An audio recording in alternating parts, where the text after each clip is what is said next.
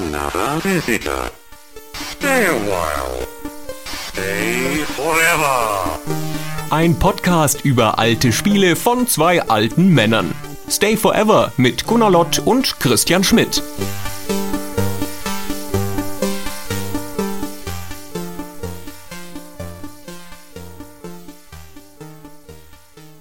Hallo Gunnar. Hallo Christian. Gunnar, ein Barbar, ein muskelbepackter Hühne mit wenig am Leib außer einem Breitschwert, kommt aus der eisigen Wildnis des Nordens in eine Stadt, die Juwelenstadt, denn er hat von einer Herausforderung gehört. Im Palast der Stadt sitzt auf dem Thron der böse Zauberer Drax. Der hat den Herrscher vertrieben und dessen Tochter, die bildhübsche Prinzessin Mariana, gefangen genommen. Und wie Prinzessin Leia in Star Wars muss Mariana nun im Bikini am Fuß des Thrones liegen und zusehen, wie Retter um Retter von der Palastwache abgeschlachtet wird. Denn Drax, der nicht nur böse ist, sondern auch überheblich, der hat eine Art Wettbewerb ausgerufen, wenn es ein Herausforderer schaffen sollte, alle seine Wächter im Zweikampf zu bezwingen, dann werde er Mariana freigeben. Aber das ist natürlich noch keinem gelungen. Doch nun steht da dieser Muskelmann im Lendenschutz, dieser Barbar und will es wissen. Wird es ihm gelingen, die Prinzessin freizukämpfen? Christian, die Antwort auf diese Frage müssen wir noch ein bisschen verschieben. Das ist ja der Cliffhanger. Wir können doch jetzt nicht alles, alles im Vorhinein verraten. Davor müssen sich die Leute schon noch mal zwei Stunden Podcast anhören, bevor wir diese Frage beantworten. Zunächst gehen wir in die Geschichte des Spiels Barbarian und insbesondere in die Geschichte der Firma, die es hergestellt hat und entwickelt hat, Palace Software. Ja, und das ist eine interessante Geschichte. Ich weiß nicht, wie es dir ging, aber vor dieser Folge jetzt wusste ich nicht sonderlich viel über Palace Software. Ich kannte zwar Spiele von ihnen, habe sie auch damals auf dem C64 gespielt, aber der Rahmen dieser englischen Firma, wo kommt die her, wo ging sie hin, das war mir nicht so bewusst. Und ich bin sehr froh, dass wir diese Lücke heute füllen können. Genau, wir können das ja offen sagen, wir waren angeregt dadurch, dass wir versehentlich ein Spiel von denen gespielt haben. ja, versehentlich, genau. Wirklich versehentlich. Also ohne das ausgesucht zu haben, so richtig das Spiel Dämoniak, was ein auf grandiose Art missglücktes Text-Adventure von 1991 ist. Das haben wir gespielt für Unterstützer auf Patreon und Steady in unserem Format Stay Forever spielt. Und dafür haben wir dann, als wir am Ende in die Recherche gegangen sind und versucht haben, Zeitzeugen zu finden, um die Leute zu konfrontieren damit, was sie da verbrochen haben, da haben wir dann relativ viel gelernt über die Firma Palace. Und das hat uns so interessiert und so angeregt, dass wir von da an dann weitergemacht haben und ein Palace-Spiel für diese Folge ausgewählt haben. Genau, Demoniac aus dem Jahr 1991 war das letzte von Palace entwickelte Spiel, zumindest das letzte veröffentlichte, und da war Palace Software schon nur noch ein Schatten ihrer selbst. Und wir kehren nun zurück in die ruhmreichen Tage, denn Barbarian ist vermutlich das bekannteste und mit Sicherheit das erfolgreichste Spiel der Firma. Ja, das ist ihr Hit. Ja das ist auch das, was, glaube ich, wirklich jeder kennt. Also jeder kennt, der in den späten 80ern einen C64 hatte, weil das hat seine größte Verbreitung auf dem C64 gefunden, natürlich da auch als Raubkopie. Palace hatte ein paar goldene Jahre, so von 85 bis 87, 88 würde ich sagen, wo sie ein paar sehr bekannte Spiele rausgebracht haben. Cauldron vor allen Dingen, aber auch Antiriat würde ich dazu zählen. Hexenküche heißt das in Deutschland. Hexenküche, genau. Auch das Shoot'em Up Construction Kit von 88 ist ein einigermaßen populäres Spiel gewesen damals. Also das waren ein paar Jahre, da waren sie wirklich so auf der Höhe der Kunst und eine der erfolgreichsten englischen Entwicklerfirmen. Aber das ging dann genauso schnell wieder bergab. Und wir werden diese Geschichte heute für euch nacherzählen und zwar mit Zeitzeugen, denn wir haben zu diesem Zweck gesprochen mit den beiden Personen, die als erste dabei waren, dem Gründer und Geschäftsführer Peter Stone und dem ersten Angestellten und Chefprogrammierer Richard Leinfellner. Letzterer wird treuen Hörern von Stay Forever schon bekannt sein, denn den hatten wir in der Folge zu Dark Omen auch schon mal zu Gast, ein viel späteres Werk, an dem er beteiligt war. Und die beiden haben uns viel erzählt von der Entstehung von Palace Software und aber auch von Barbarian. Genau, der große Richard Leinfeldner, dessen Geist das heilige Dark Omen berührt hat. Wie du übersprichst über den Mann. Okay, ja, dann fangen wir doch mal an. Und zwar gehen wir zurück in die 70er Jahre. Und wir fangen an vor der Zeit von Palace Software, nämlich mit Peter Stone, dem Mann, der Palace Software gegründet hat. Und der arbeitet aber vorher rund zehn Jahre lang für Virgin. Und zwar als Ladenmanager für einen von Virgins Plattenläden. Virgin hat ja angefangen mit Virgin Records, also mit einem Musiklabel und sind dann zu diesem internationalen Konglomerat geworden. Virgin, die Firma von Richard Branson, 1972 hat er die gegründet, mit einigen Kompagnons. Und einer von diesen Kompagnons war ein Mann namens Nick Powell, ein Jugendfreund von Branson. Und im Jahr 1982 verlässt Nick Powell Virgin, verkauft seine Anteile an Virgin an den Richard Branson für eine Million Pfund, damals eine ordentliche Stange Geld. Und mit diesem Geld gründet Nick Powell eine eigene Firma, erstmal einen eigenen Laden eigentlich, nämlich The Video Palace, so heißt das, ein Ladengeschäft um in den damals jungen aufblühenden VHS-Markt einzusteigen. Der Peter Stone, der wie gesagt für Virgin als Manager von einem Plattenladen gearbeitet hat, der hat in der Zeit bei Virgin schon angefangen, dort ins Sortiment auch VHS und Betamax-Kassetten aufzunehmen. Also das war so das neue Ding. Und weil Peter Stone damit schon Erfahrung hatte, hat Nick Powell für seine neue Firma ihn angeworben, also von Virgin abgeworben. Peter Stone wechselt also rüber zu Nick Powell, um The Video Palace, dessen Laden, zu managen. Übernimmt da die Leitung und dieser Laden, der ist anfangs in der Kensington High Street in London und zieht dann später in die Haupteinkaufsstraße von London um, in die Oxford Street.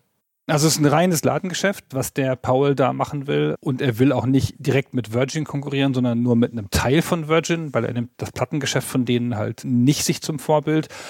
Aber der Videomarkt zu der Zeit, auch der Kaufvideomarkt ist total heiß. Und diese Läden sind Magnete für ein bestimmtes Publikum, halt oft jung und männlich. Also ich war dann viel später mal in dem Virgin Megastore, du ja wahrscheinlich auch, wenn man mal nach London gefahren ist. Ich war, glaube ich, das erste Mal in London 1986 oder 87, also schon ungefähr so zu der Zeit. Und das war ja mindblowing. Also, wie heißt das auf Deutsch? Augenöffnend. Augenöffnend, genau. Kopfblasend, wollte ich sagen. Das war ja augenöffnend, dass es da so riesige Medienläden gibt, ja, wo wir in Deutschland dann kleine Nischen in Buchläden hatten. Also das war schon ein Zukunftsbereich, den sie da aufgemacht haben. Und dann haben sie das Sortiment erweitert in diesen Läden und haben da auch Videospiele beziehungsweise Computerspiele oder Heimcomputerspiele verkauft. Und das hat natürlich dazu geführt, wie ich aus eigener Erfahrung als früher Mensch, der in einem Laden gearbeitet hat, falls ich das noch nicht erwähnt hatte, sagen kann, ist, das führte dann dazu, dass da lauter Kids abgehangen haben, die dann da Spiele getauscht haben, da geredet haben und ihre halben Samstage da verbracht haben und die, weil das ja damals noch eine ganz andere Zeit war, auch ihre selbstprogrammierten Spiele ausgetauscht haben. Und Stone meinte, das sei wie in einem Jugendclub gewesen. Genau, also haben wir diese Art gemischten Medienladen mit VHS und Computerhardware und eben auch Computersoftware und so stellt sich raus im täglichen Geschäft, dass das eben diese jungen Leute anzieht und dass das einigermaßen populär ist und dass das Geschäft mit diesen Sachen gut läuft. Und jetzt können wir mal den Peter Stone persönlich anhören, denn der erzählt uns, was dann passiert ist. Now at that time there was a young guy da war damals dieser junge Mann, der noch zur Uni ging und nebenher bei uns im Laden arbeitete. Sein Name war Richard Leinfellner. Richard experimentierte mit Elektronik und ein bisschen mit Programmierung. Also fragte ich ihn, wie wär's, wenn wir ein Computerspiel herstellen und verkaufen? Das haben wir dann gemacht. So we started to do that.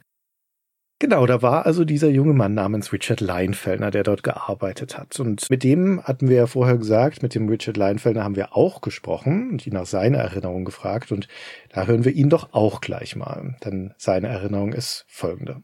So I actually got involved right at the beginning. It was actually my idea to found Palace Software. Ich war direkt von Anfang an dabei.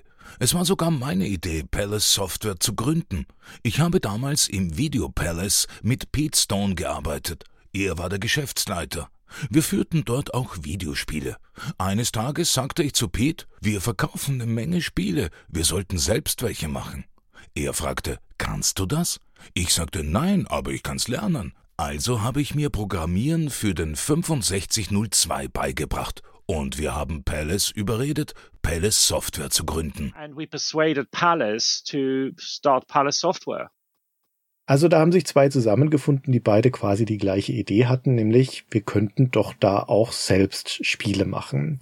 Aber letztendlich ist das ja nicht deren Laden. Ne? Der gehört ja dem Nick Powell. Also der Stone hat als Ladenmanager natürlich große Entscheidungsfreiheit darüber, was er in diesem Laden anbietet, aber die reden jetzt darüber, dass sie auf einmal in die Produktion von etwas einsteigen.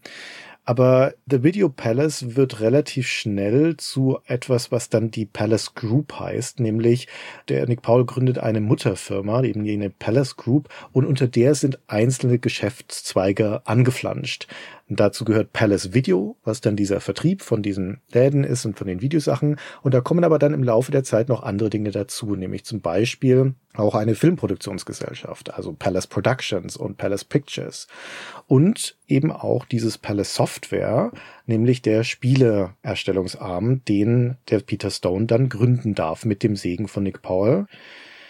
Aber dazu braucht er ja, wie gesagt, erstmal jemanden, der eben überhaupt so ein Spiel programmieren kann. Und das ist der Richard Leinfellner. Und der Leinfellner, der ist damals Student und arbeitet nebenbei in dem Laden, um sich sein Studium zu finanzieren. Der ist auch noch nicht weit in seinem Studium. Der ist im ersten Semester oder im ersten Jahr.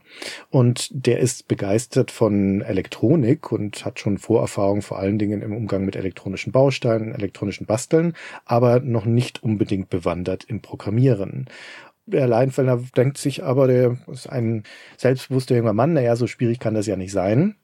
Und bringt sich das bei, wie wir gerade schon gehört haben. Er hat uns das noch etwas ausführlicher erzählt. Das können wir ihn auch mal kurz erzählen lassen.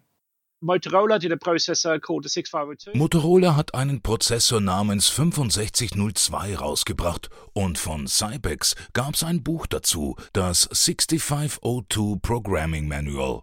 Ich bin also zu Foley's gegangen, dem einzigen Buchladen in London, der Bücher aus den USA bestellen konnte. Das Buch hat mich 50 Pfund gekostet, was heute etwa 350 Euro wären. Und es brauchte sechs Wochen aus den Staaten bis nach England. Das habe ich dann gelesen. Als der C64 populär wurde, gab es außerdem das 6502 Hardware Manual in dem alle Register beschrieben waren. Das ist wahrscheinlich das meistgelesene Buch, das ich je besessen habe. Damit haben wir riesige Sprünge gemacht, weil darin alle der ziemlich fortschrittlichen Fähigkeiten des C64 dokumentiert waren. Der bot eine Menge Hardware fürs Geld, anders als viele Computer dieser Zeit. Das war eine gut durchdachte Maschine, eine wunderbare Maschine. Es war eine Freude, sie zu programmieren. It's a lovely machine, by the way. It's a joy to program. Was für eine tolle Zeit, Christian. Da hat er ein Buch bestellt aus den USA und da ewig drauf gewartet. Wie toll ist denn das? Und dann hat er es aus einem Buch gelernt wie sich das gehört. Und damit hat Palace Software das, was sie brauchen, nämlich einen Programmierer. Und naja, für Spiele braucht man doch mehr als einen Programmierer, oder? Braucht man noch einen Grafiker? Ach was, das macht der Stone. Jedenfalls geht es in der Zeit auch weiter mit der Palace Group. Der Nick Powell kauft 1983 das Scala Cinema, ein Programmkino in King's Cross in London. Und dort bekommen sie ein Büro. Also bekommt diese neue Subfirma Palace Software ein Büro, in dem sie da unterkommen können als Teil dieser Muttergesellschaft. Und Büro ist so ein bisschen hochgegriffen. Ja, das ist halt ein einzelner Raum in diesem Kino, so ein Raum am Rande, ein Lagerraum im Wesentlichen. Das oben drüber, das ist das ganze im Obergeschoss von diesem Gebäude. Genau, da, wo sie vorher ihre Mastertapes gehabt haben. Und da ziehen sie jetzt ein und da beginnt jetzt die Magie. Ey, was für ein Nerdtraum auch. Das Büro über einem Kino. Wir haben nicht nur mit den beiden, wir haben auch mit ein, zwei anderen Mitarbeitern noch gesprochen von Palace Software, unter anderem im Zusammenhang mit Demoniac dann auch Mitarbeiter, die später da waren. Und alle in ihrer Erinnerung sind die begeistert davon, dass sie da in diesem Kino Büros hatten, weil das natürlich bedeutete, dass die Mitarbeiter von Palace Software da auch ins Kino gehen konnten, wann sie wollten. Wohlgemerkt ins Programmkino. Ne? Das sind jetzt also nicht die neuen Blockbuster, die da laufen, sondern da laufen Arthouse-Filme, Klassiker oder eben auch Filme, die Palace Video oder Palace Pictures eingekauft haben. Denn die erste Unterfirma, die Nick Paul gründet, ist eine Firma für den Einkauf von Videolizenzen. Also Betreiber von diesem Kino, von dem Scala Cinema, ist ein Mann namens Steve Woolley und der wird mit an Bord geholt bei Palace und der macht also diese Videosparte und ist quasi der Chefeinkäufer dann für den Nick Paul. Der guckt sich interessante kleine Nischenfilme aus und kauft die Rechte für den Vertrieb als VHS, also als Videokassetten für den englischen Markt. Und einer von den ersten Einkäufen, die der Woolley da macht, sind die UK-Vertriebsrechte an The Evil Dead, also an Tanz der Teufel dieser Horrorklassiker von 1981 von Sam Raimi. Und die Tatsache, dass also die Palace Group, diese Mutterfirma, da quasi dieses Kino gekauft hat und anfängt, diese Lizenzrechte einzukaufen, bedeutet, wie du schon gesagt hast, für den Stone und den Leinfelder erstmal, dass sie da unterkommen können in diesem Büro und zweitens auch, dass da schon eine probate Lizenz an Land ist, mit der sie arbeiten können und auch arbeiten sollen, nämlich The Evil Dead. Das wird schon früh erkannt, dass man da ja eine Art gegenseitige Befruchtung machen könnte, indem man diese Lizenz für ein Videospiel verwendet und das Videospiel wiederum damit auch Werbung macht für den Film an sich, der ja auch im Vertrieb von Palace ist. Ja, also ist ja Win-Win. Also ist ja gleich eine richtige Filmlizenz. Also Evil Dead ist natürlich ein geschmackssicherer, ausgewählter erster Titel für so einen Videovertrieb. Das hat sich ja dann, wie du sagst, wirklich noch zum Horrorklassiker entwickelt. Naja, aber das wird dann auch ihr erstes Projekt. Nick said, well, why don't we make a game based on The Evil Dead? Nick sagte, warum machen wir nicht ein Spiel auf Basis von The Evil Dead? Also haben Richard und ich uns hingesetzt und uns eine Spielidee ausgedacht. Richard hat sie programmiert, aber wir hatten niemanden für die Grafiken. Also habe ich die gemacht. Und ich bin echt kein Künstler. Das Spiel war ziemlich schrecklich, sogar sehr schrecklich. The game was pretty awful, very awful. Ja, man erkennt den Pragmatismus, ne? wenn man einen Programmierer hat und sonst niemanden, dann muss halt der Geschäftsführer die Grafiken machen. also das ist schon sehr hemsärmlich in dieser Zeit. Wir sind ja hier einigermaßen in der Frühzeit der englischen Spieleindustrie. Der C64 ist auch noch ein ziemlich neues Gerät und das ist die Ära von den Bedroom Programmers, also von den Programmierern, die zu Hause im Kinderzimmer die Spiele schreiben. Da ist es schon einigermaßen progressiv, dass hier ja immerhin eine Firma aus zwei Leuten gegründet wird, die ihr eigenes Büro in Anführungszeichen haben. Übrigens, dieses Büro es ist auch toll. Da gibt's Bilder dazu aus dieser Ära, beziehungsweise ein bisschen später, als Palace schon größer ist. Aber da ist das immer noch deren Hauptbüro. Als sie dann später wachsen in den späten 80er rein, da mieten sie auch noch andere Räume im Umkreis in King's Cross an. Da gibt's also mehrere Örtlichkeiten, an denen Palace unterkommt, weil im Kino ist einfach nicht mehr Platz. Ja, aber dieser eine Raum, den sie da haben, der ist nicht riesig. Der hat eine riesenhohe Decke, ne, sein altes Gebäude und ein paar Fenster da oben unter der Decke. Und ansonsten ist da an den Wänden entlang in der U-Form sind lauter Schreibtische aufgestellt. Und da sitzen die Palace-Leute dicht an dicht, also wirklich Schulter an Schulter vor ihren Geräten und programmieren. Und die Wände sind bepflastert mit Postern und mit Grafikreferenzen und überall stehen Diskettenboxen rum und Computertastaturen und so weiter. Also das ist wie eine ja, Arbeits-WG von Männern, Männern, die da, wie gesagt, Schulter an Schulter sitzen und Tag ein, Tag aus miteinander arbeiten. Ja, Arbeits-WG trifft das ziemlich. Also, das ist nicht glamourös, was sie da machen. Nee. Aber es ist natürlich cool. mit dem Kino und dann gleich mit diesem Evil Dead Spiel anfangen. Und überhaupt ja Games-Produktion. Ist ja heute noch cool, ehrlich gesagt. Ja. Dieses Evil Dead, was ist denn das für ein Spiel, was sie da machen? Ja, das ist so ein Actionspiel, ne? In der Draufsicht. das ist ein ziemlich schlechtes Spiel, das hat er ja schon selber gesagt. Das ist einfach, man gerade, dass es noch ein Spiel ist. Es folgt ein paar typischen Konventionen dieser Zeit und es sieht schauderhaft aus. Also wirklich hat diese typischen schwarzen Hintergründe aus der ganz frühen C64-Zeit, wo halt einfach im Vordergrund die Aufbauten sind und im Hintergrund ist keine Grafik eingelegt, sondern einfach nur schwarz. Also einfach ein misslungenes Spiel grundsätzlich. Ja, also eine Fingerübung, aber es ist zumindest für Palace Software erfolgreich genug, dass sie beschließen, das weiterzumachen. Das ist erstmal gar nicht unähnlich anderen englischen Firmen, die ja auch häufig aus diesen Ladengeschäften dann entstehen, dass sie versuchen, also aus dem Bestand zu rekrutieren von den Leuten, die da sowieso rumwuseln. Und es gibt ein weiteres Projekt, das sie in dieser Zeit in Entwicklung haben, nämlich eine weitere Spieleversoftung von einer Lizenz, die Palace Video eingekauft hat, von Halloween, ebenfalls einem Horror-Klassiker von John Carpenter. Und da arbeitet ein Mann namens Chris Neary dran. Also der arbeitet nicht bei Palace Software oder für Palace Software, sondern extern aber zusammen mit dem Richard Leinfellner und dieses Spiel Halloween, das erscheint aber nicht. Und das erscheint auch deswegen nicht, weil dieser Vertrieb von The Evil Dead sowohl als Video als auch als Spiel in England der damaligen Zeit einige Wellen schlägt. Da gibt es kurzzeitig eine Kampagne gegen die sogenannten Video Nasties, also gegen jugendverderbende, verrohende Videos erstmal, Filme, die dann auch so ein bisschen überschwappt in die Computer-Nasties, also in die Computerspiele. Und das scheint Palace dann an der Stelle doch ein bisschen zu heiß zu sein, da gleich mit Halloween noch nachzulegen und deswegen wird dieses Projekt wieder eingestellt. Aber vor allen Dingen erkennen der Peter Stone und der Richard Leinfellner auch, dass sie ein bisschen professioneller arbeiten müssen, dass ihnen vor allen Dingen eine zentrale Ressource fehlt, nämlich ein Grafiker. Richard Leinfellner schildert das so. We realized fairly quickly we need an artist. Wir haben schnell gemerkt, dass wir einen Grafiker brauchen. Also haben wir eine Anzeige in der Zeitschrift Campaign geschaltet, die sich an Marketingkreative richtete. Es gab damals keine nennenswerte Computerpresse und die Sorte Leute, die wir suchten, hätte sowieso keine Computerzeitschriften gelesen. Auf unsere Anzeige meldete sich Steve Brown.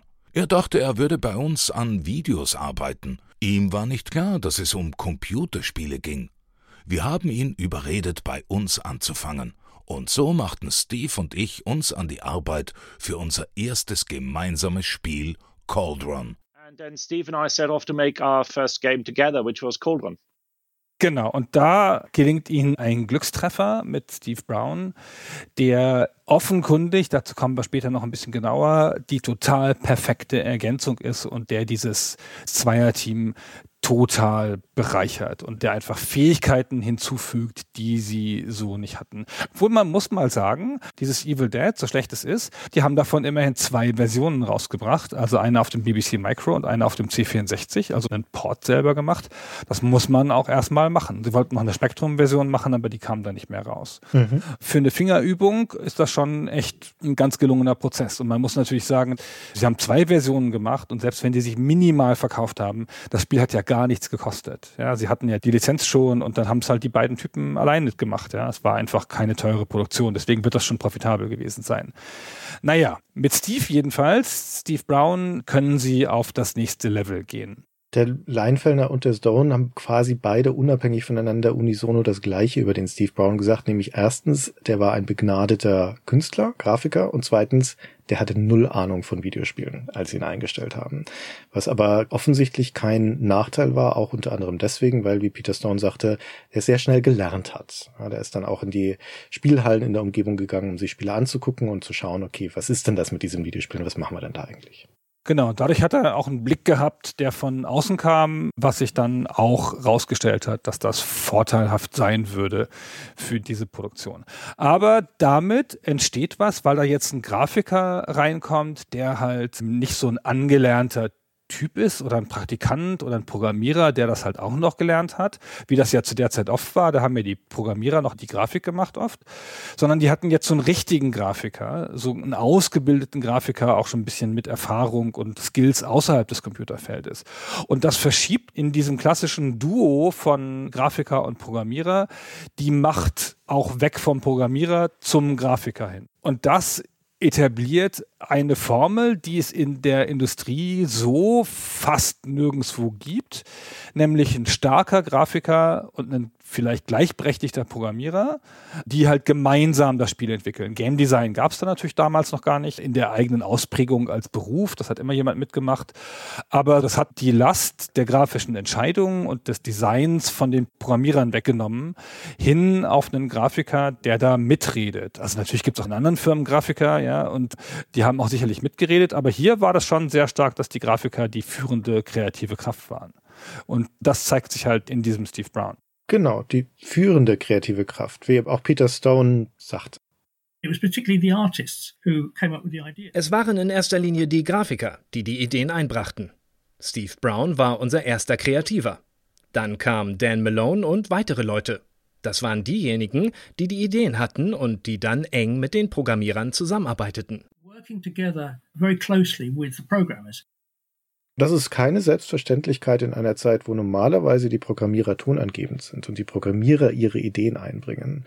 Und das ist hier bei Palace nicht der Fall. Und das ist nicht nur in dieser Konstellation mit Steve Brown der Fall, sondern der Dan, den Peter Stone gerade erwähnt hat im Einspieler, ist Dan Malone, auch einer von den Grafikern, die dann noch später in der englischen Szene zu großem Ruhm gekommen sind, bei den Bitmap Brothers spezifisch, der hier bei Palace Software angefangen hat und der auch dann in die kreative Führung von zum Beispiel Anterior gegangen ist.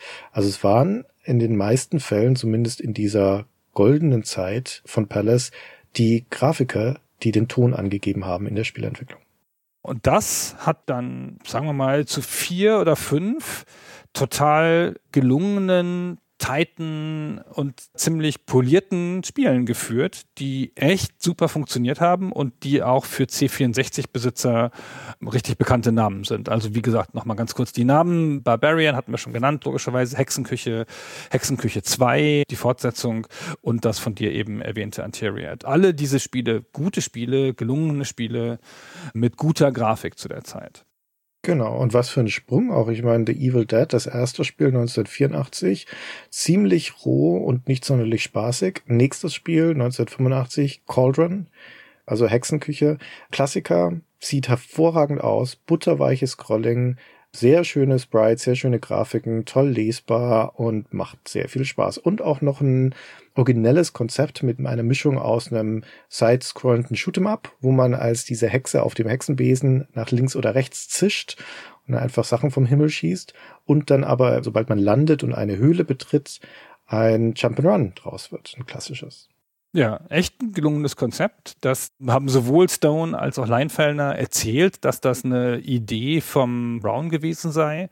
Also auch insbesondere diese Mischung aus diesen beiden Genres zu haben, weil der halt wohl im Pub ganz naiv gefragt hätte, sag mal, es gibt doch solche Spiele und solche Spiele, könnte man das nicht kombinieren?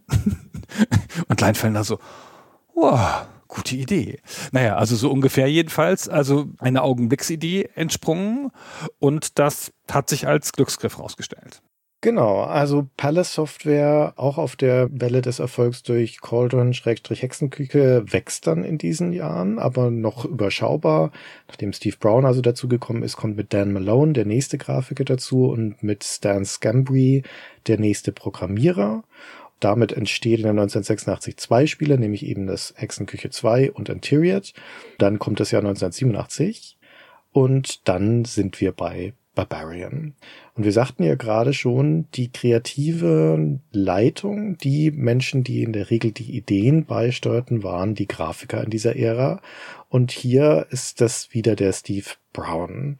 Und dieses Barbarian, diese Idee zu dem Spiel, zur Gestaltung, das war sein Baby. Leinfeldner schildert das so. Barbarian really was Steve Brown's baby. Barbarian war Steve Browns Baby. Steve war inspiriert von Arnold Schwarzenegger und von Kampffilmern wie Red Sonja und Conan der Barbar. Er wollte das als Spiel umsetzen. Einen großen, muskulösen Typen, der Kämpfe bestreitet. That sort of big muscly guy fighting. Ja, und diese Filme waren natürlich damals im Kino populär. Wir haben 82 Conan der Barbar und 84 den Nachfolger Conan der Zerstörer und 85 Red Sonja mit Brigitte Nielsen. Also alles diese Fantasy-Kampffilme mit muskulösen Männern und Frauen. Und das ist die offensichtliche Inspiration für das Spiel Barbarian. Ja. Genau. Wie schön du das gesagt hast mit muskulösen Männern und Frauen, als wären die Muskeln das, wonach man die Frauen ausgesucht hat in diesen Filmen. Naja, also da haben Grace Jones und Brigitte Nielsen und sowas, da siehst du schon auch, dass die trainieren. Ja, ja, ja, genau. Die sehen aus, als könnten sie ein paar Kerle abmuxen. also kann man sich heute nicht mehr vorstellen. Das empfindet man heute als sehr komisch. Aber das waren völlig ernstzunehmende Filme. Also der Brigitte Nielsen-Film, der war so mittel. Aber die beiden Conan-Filme, das waren Filme, die wir voll ernst genommen haben. Das war für uns kein Trash. Die haben wir nicht ironisch geguckt. Die fanden wir super. Noch viele Jahre danach haben wir den Soundtrack immer wieder gehört, den Conan der Barbar Soundtrack, weil der so großartig ist. Also das waren schon popkulturell wichtige Produkte. Und dass Steve Brown das als Vorbild gewählt hat, ist zumindest ein Zeichen dafür, dass er so ein Gespür hat für die Zeit und für die Themen der Zeit. Und Leinfellner beschreibt das noch ein bisschen weitreichender. Es war laut ihm eine der Stärken von Steve Brown, dass er die Vermarktungsperspektive mitgedacht hat. Also jetzt nicht nur, wie machen wir denn ein gutes Spiel und mischen wir da Genres und wie machen wir das Gameplay, sondern wie verkauft sich denn das? Was für Leute wollen denn das vielleicht spielen? Das ist schon ungewöhnlich für Spielefirmen dieser Zeit. Ja, auf die Vermarktungsperspektive werden wir dann nochmal detailliert eingehen, weil das ist auch einer der sehr relevanten Aspekte in der Geschichte von Barbarian. Wir haben, glaube ich, bisher noch gar nicht gesagt, was für eine Art Spiel das eigentlich ist. Ja, es ist in der einführenden Geschichte am Anfang zumindest kurz erwähnt. Es ist ein Zweikampfspiel. Also es geht darum, dass man als dieser schwertschwingende Barbar gegen diese Wächter von dem Zauberer Drax antritt und die im Zweikampf besiegt. Und gehört damit also in das Genre der Kampfspiele. Und auch da in den 80ern, Mitte der 80er ist das ein noch einigermaßen neues, aber schon etabliertes Genre. Also es ist jetzt nicht so, als ob Barbarian da eine neue Formel etablieren würde.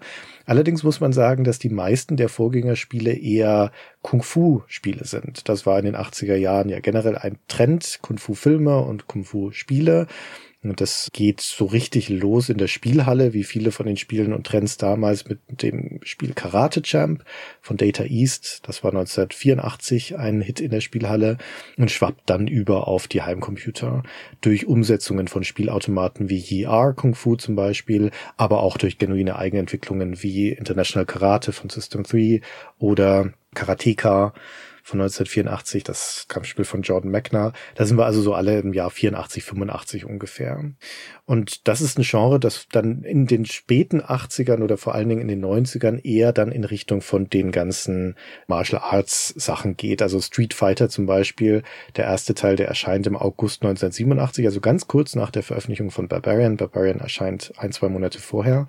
Aber das ist ja auch noch nicht der große Hit damals. Ja, Street Fighter wird ja erst wirklich zum Mainstream-Hit 1991 mit dem zweiten Teil, mit Street Fighter 2. Und es gibt aber gerade auch wieder im englischen Markt ein paar Spiele, die eher Vorbilder sein könnten für das, was Barbarian gemacht hat, nämlich von 1985 ein Spiel für ZX Spectrum, das nennt sich Gladiator.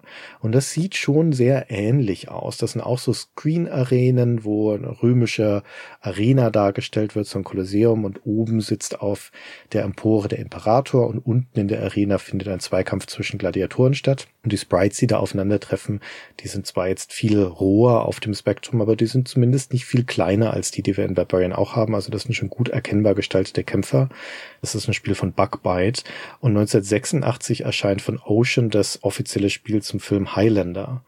Das bietet sich natürlich auch an, dass da Leute mit Schwertern gegeneinander kämpfen. Das ist ein C64-Spiel und da wird zum Beispiel dann schon, wie das ja im Film auch ist, der Kopf abgeschlagen oder können Köpfe abgeschlagen werden in den Kämpfen. Und das ist etwas, was sich ja in Barbarian auch wiederfindet. Also wie gesagt, das ist nicht im luftleeren Raum, wie das bei Spielen ja nie der Fall ist, sondern da gibt es schon einen Genre-Trend und da gibt es vor allem auch diesen medialen Trend mit den Filmen und das fließt dann hier zusammen in diesem Konzept von Barbarian.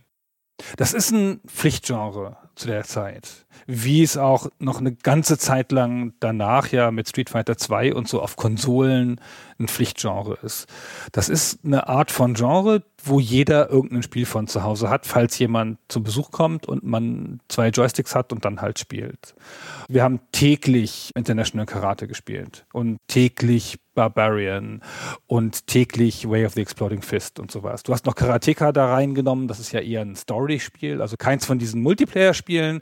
Die meisten dieser Spiele sind reine Multiplayer-Spiele ohne eine Art von Kampagne oder besonderen Solo-Teil, auch Barbarian nicht. Barbarian hat zwar ein bisschen Solospiel, erzählen wir gleich noch, aber eigentlich ist es ein Multiplayer-Spiel.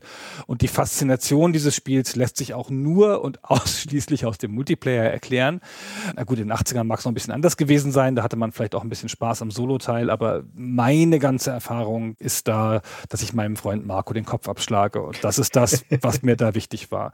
Und das steht auch wiedererkennbar, wie du es schon schön umrahmt hast, indem du hier dieses ganze Feld aufgemacht hast, in dieser Tradition der anderen Spiele. Es nimmt Elemente im Aufbau des Screens von Gladiator, vom Spektrum, bewusst oder unbewusst, und es nimmt wahrscheinlich sehr bewusst Steuerungselemente aus Way of the Exploding Fist, einem anderen Beat'em Up von 1986, und macht daraus so seine eigene Mixtur, wie das ja in Games häufiger ist diese unterschiedlichen Herangehensweisen an diese Kampfspiele, nämlich einmal das als Multiplayer-Spiel zu verstehen, wo zwei Leute gegeneinander antreten, was übrigens häufig auch die Konstellation aus der Spielhalle ist, das sind meistens zwei oder mehr Spielerautomaten, und demgegenüber dann die Singleplayer-Erfahrung von einer Serie von Kämpfen, wo man gegen KI-gesteuerte Gegner antritt, das ist sehr relevant, weil meistens sind die Spiele das eine oder das andere. Und Barbarian, wie du schon sagtest, ist aber beides. Das zeigt sich auch ganz augenfällig in der strukturellen Gestaltung dieses Spiels. Es kommt nämlich auf einer Diskette für den C64 und die hat zwei Seiten, also eine doppelseitige Diskette und je nachdem, welche Seite du einlegst in dein Laufwerk, lädst du entweder den Practice-Modus heißt das, wo du entweder gegen die KI oder gegen einen anderen Menschen antrittst in Einzelkämpfen oder wenn du die Diskette rumdrehst, dann lädst du Fight to the Death, so heißt dieser Modus und das ist der Kampagnenmodus, also die Serie von Kämpfen, bis man sich zu Drax und Mariana vorgekämpft hat. Genau, man kann sich da frei entscheiden zwischen diesen beiden Modi. Aber dieser Kampagnenmodus, der ist ausgesprochen schmucklos. Es gibt überhaupt nur ein Sprite, also ein richtiges Sprite, nämlich deinen Kämpfer. Und der unterscheidet sich von seinen ihm gegenübertretenden Gegnern im Wesentlichen dadurch, dass er ein T-Shirt anhat. Nee, eben nicht. Andersrum. Dass er kein T-Shirt anhat und die anderen haben T-Shirts an, genau. Genau. Ja. Ich will doch nicht den T-Shirt-Typen spielen, um Gottes Willen. Es soll schon meinen Sixpack sehen, bitte. Nein, man will ja nicht den T-Shirt-Typen spielen. Genau. Und das ist aber auch schon alles. Also der tritt gegen acht identische Barbaren an, die alle genauso aussehen wie er. Aber unterschiedlich farbige T-Shirts anhaben. Deswegen müssen sie auch die T-Shirts anhaben, damit man sie überhaupt auseinanderhalten kann. ja, es ist genau. Es ist wie bei der Fußballmannschaft auf dem Schulhof, wenn eine Mannschaft die Leibchen anziehen muss. Und man weiß schon, das ist dann die Uncoole, die mit den Leibchen.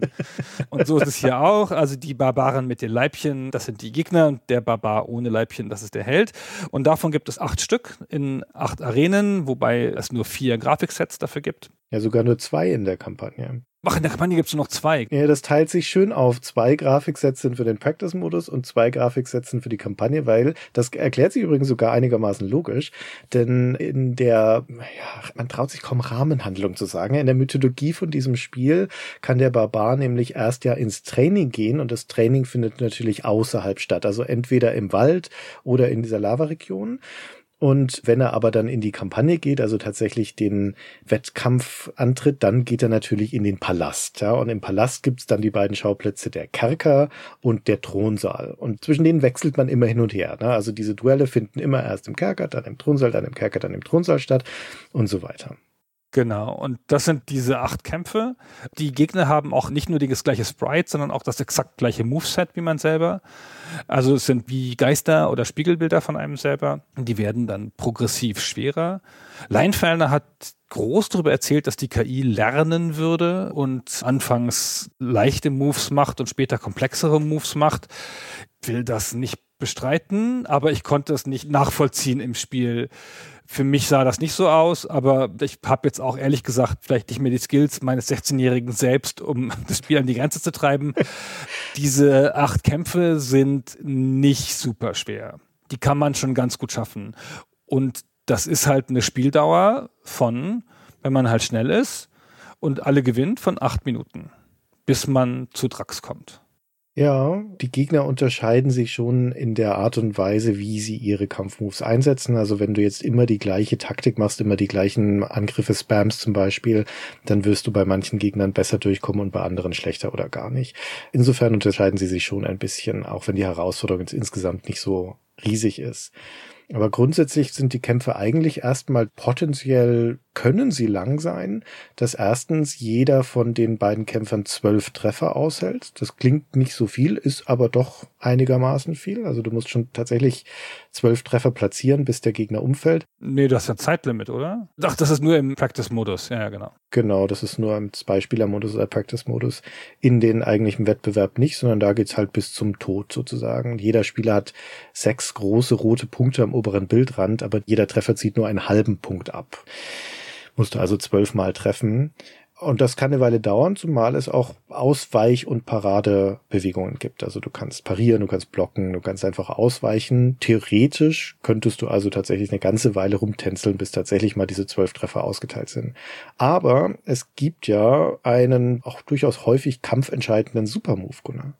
Ja, das ist der Neckchop. Flying Neckchop heißt er. Der Flying Neckchop ist das genau. Der fliegende Nackenschlag quasi. Das klingt gar nicht mehr so cool, wenn du das auf Deutsch sagst. Ich habe leider die deutsche Anleitung nicht und da nicht reingucken können, wie das auf Deutsch heißt. Im Englischen heißt es tatsächlich Flying Neck Chop. Das ist ein bisschen eine elaboratere Bewegung, weil man drückt dazu nicht in Richtung des Gegners, sondern den Joystick vom Gegner weg und dann dreht er sich so und macht so eine leicht ausholende Bewegung mit dem Schwert über dem Kopf und hält es dabei waagerecht und wenn dieser Schlag trifft, dann köpft er den anderen und dann ist der Kampf halt automatisch vorbei. Dann kommt die ikonische Szene, weil dann fällt halt der Kopf zu Boden, der Körper sackt so zusammen wie bei Highlander und dann kommt ein kleiner grüner Genom in die Arena gelaufen, zieht den Körper weg und kickt den Kopf aus dem Bildschirm und macht dazu noch einen, je nach Version, einen mehr oder weniger überzeugenden, lachenden Sound. Das ist super. Hammer. Wir können hier mal, um einen Eindruck zu bekommen, wie das auf dem C64 klang, einen kurzen Ausschnitt einspielen von einem kompletten Kampf, der allerdings jetzt relativ schnell auch endet durch Kopfabschlagen. Und zwar von der einleitenden Fanfare bis zum tödlichen Kopf ab und dann dem Gnom und seinem Lachen und der Siegesfanfare am Schluss. Das klingt so.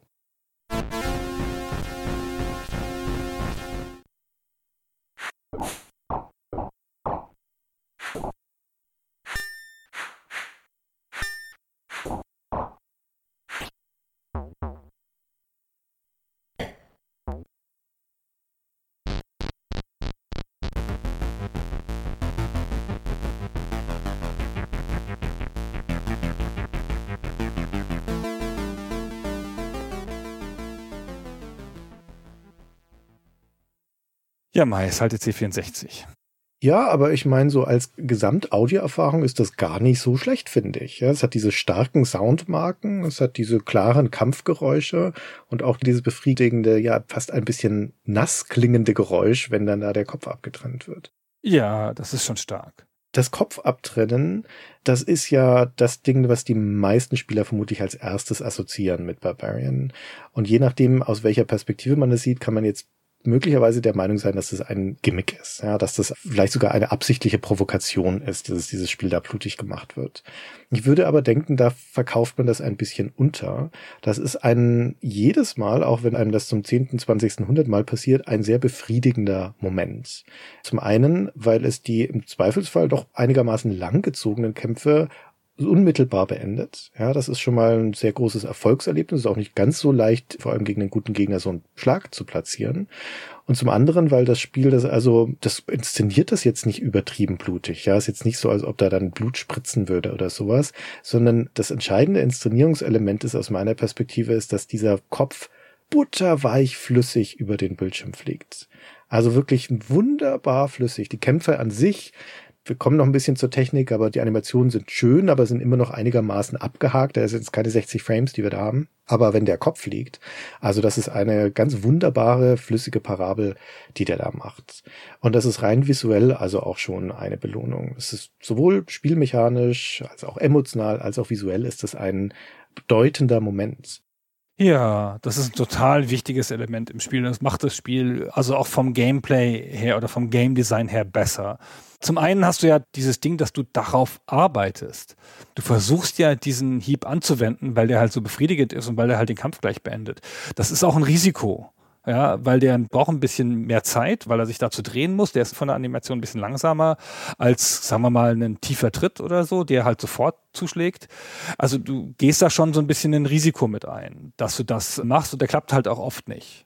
Damit den Kampf so abrupt zu beenden, ist für die langen Kämpfe im Singleplayer sehr gut.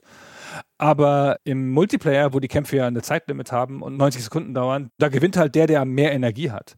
Und dadurch entsteht noch eine eigene Dynamik. Das heißt, wenn du halt einen Punkt Vorsprung hast oder so, dann spielst du ein bisschen defensiver und verteidigst mehr. Und dann versucht der andere verzweifelt innerhalb der 90 Sekunden noch diesen tödlichen Hieb anzubringen, weil er dir nicht mehr genug Punkte Schaden zufügen kann, weil du ja verteidigst. Und der Schlag ist nicht zu verteidigen. Wenn der gut sitzt, sitzt der. Wenn du es nicht schaffst, den vorher zu unterbrechen, weil du siehst, dass er drauf zugeht oder du halt ausweichen kannst nach hinten, dann bist du halt tot. Und ein paar von diesen Spielen hatten so, also keinen so spektakulären Super-Move, aber schon Signatur-Moves, die halt besonders waren und so. Und dies hier hat das halt besonders inszeniert. Muss dir halt vorstellen, wenn es ein 30 Sekunden langer Kampf ist, der mit diesem Kopfabschlagen endet und dann dauert es ja fast nochmal 30 Sekunden, also so lange wie der gesamte Kampf war, bis diese Szene vorbei ist. Mit dem Kopf, der wegfliegt, der Typ, der umfällt, der Gnom, der kommt und der lacht und so. Das wird ja total inszeniert. Es ist ja richtig ein großer Zeitabschnitt in deiner Spielerfahrung, dass du diese Szene siehst. Der Hammer. Also es ist ein bisschen schwer jetzt so noch genau die Gefühle zu ermitteln, die ich damals gehabt habe, aber ich weiß genau wie heute, dass ich gedacht habe, ja, ist das erlaubt? Dürfen die denn das?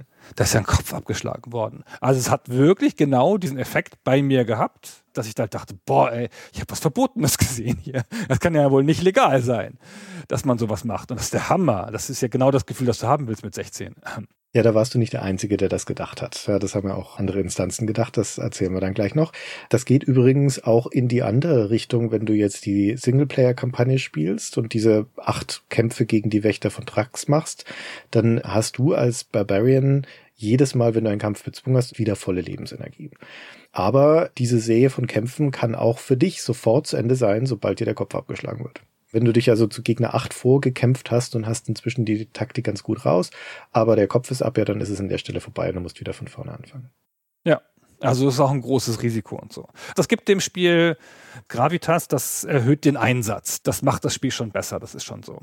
Ja, das erhöht den Einsatz auch darin, dass du halt verstehen musst, mindestens mal in dieser Hinsicht, den Gegner zu lesen. Das ist ein Schlag, der hat eben diese Ausholbewegung, der dauert ein bisschen länger als die anderen und es gibt verschiedene Möglichkeiten, wie du dem entgehen kannst. Einfach zur Seite gehen oder ducken und wegspringen und sowas. Das Einzige, was halt nicht passieren sollte, ist, dass du stehst, ganz normal stehst in dem Moment, wo dieser Schwertstreich kommt. Das musst du halt mindestens mal verstehen, zu lesen, wann setzt der Gegner dazu an, um dann entsprechend darauf reagieren zu können. Wie ist die Steuerung von dem Spiel? Sollten wir sicher noch erklären. Es gibt insgesamt 16 verschiedene Manöver, die der Barbar beherrscht. Das ist sehr ordentliches Moveset, würde ich sagen.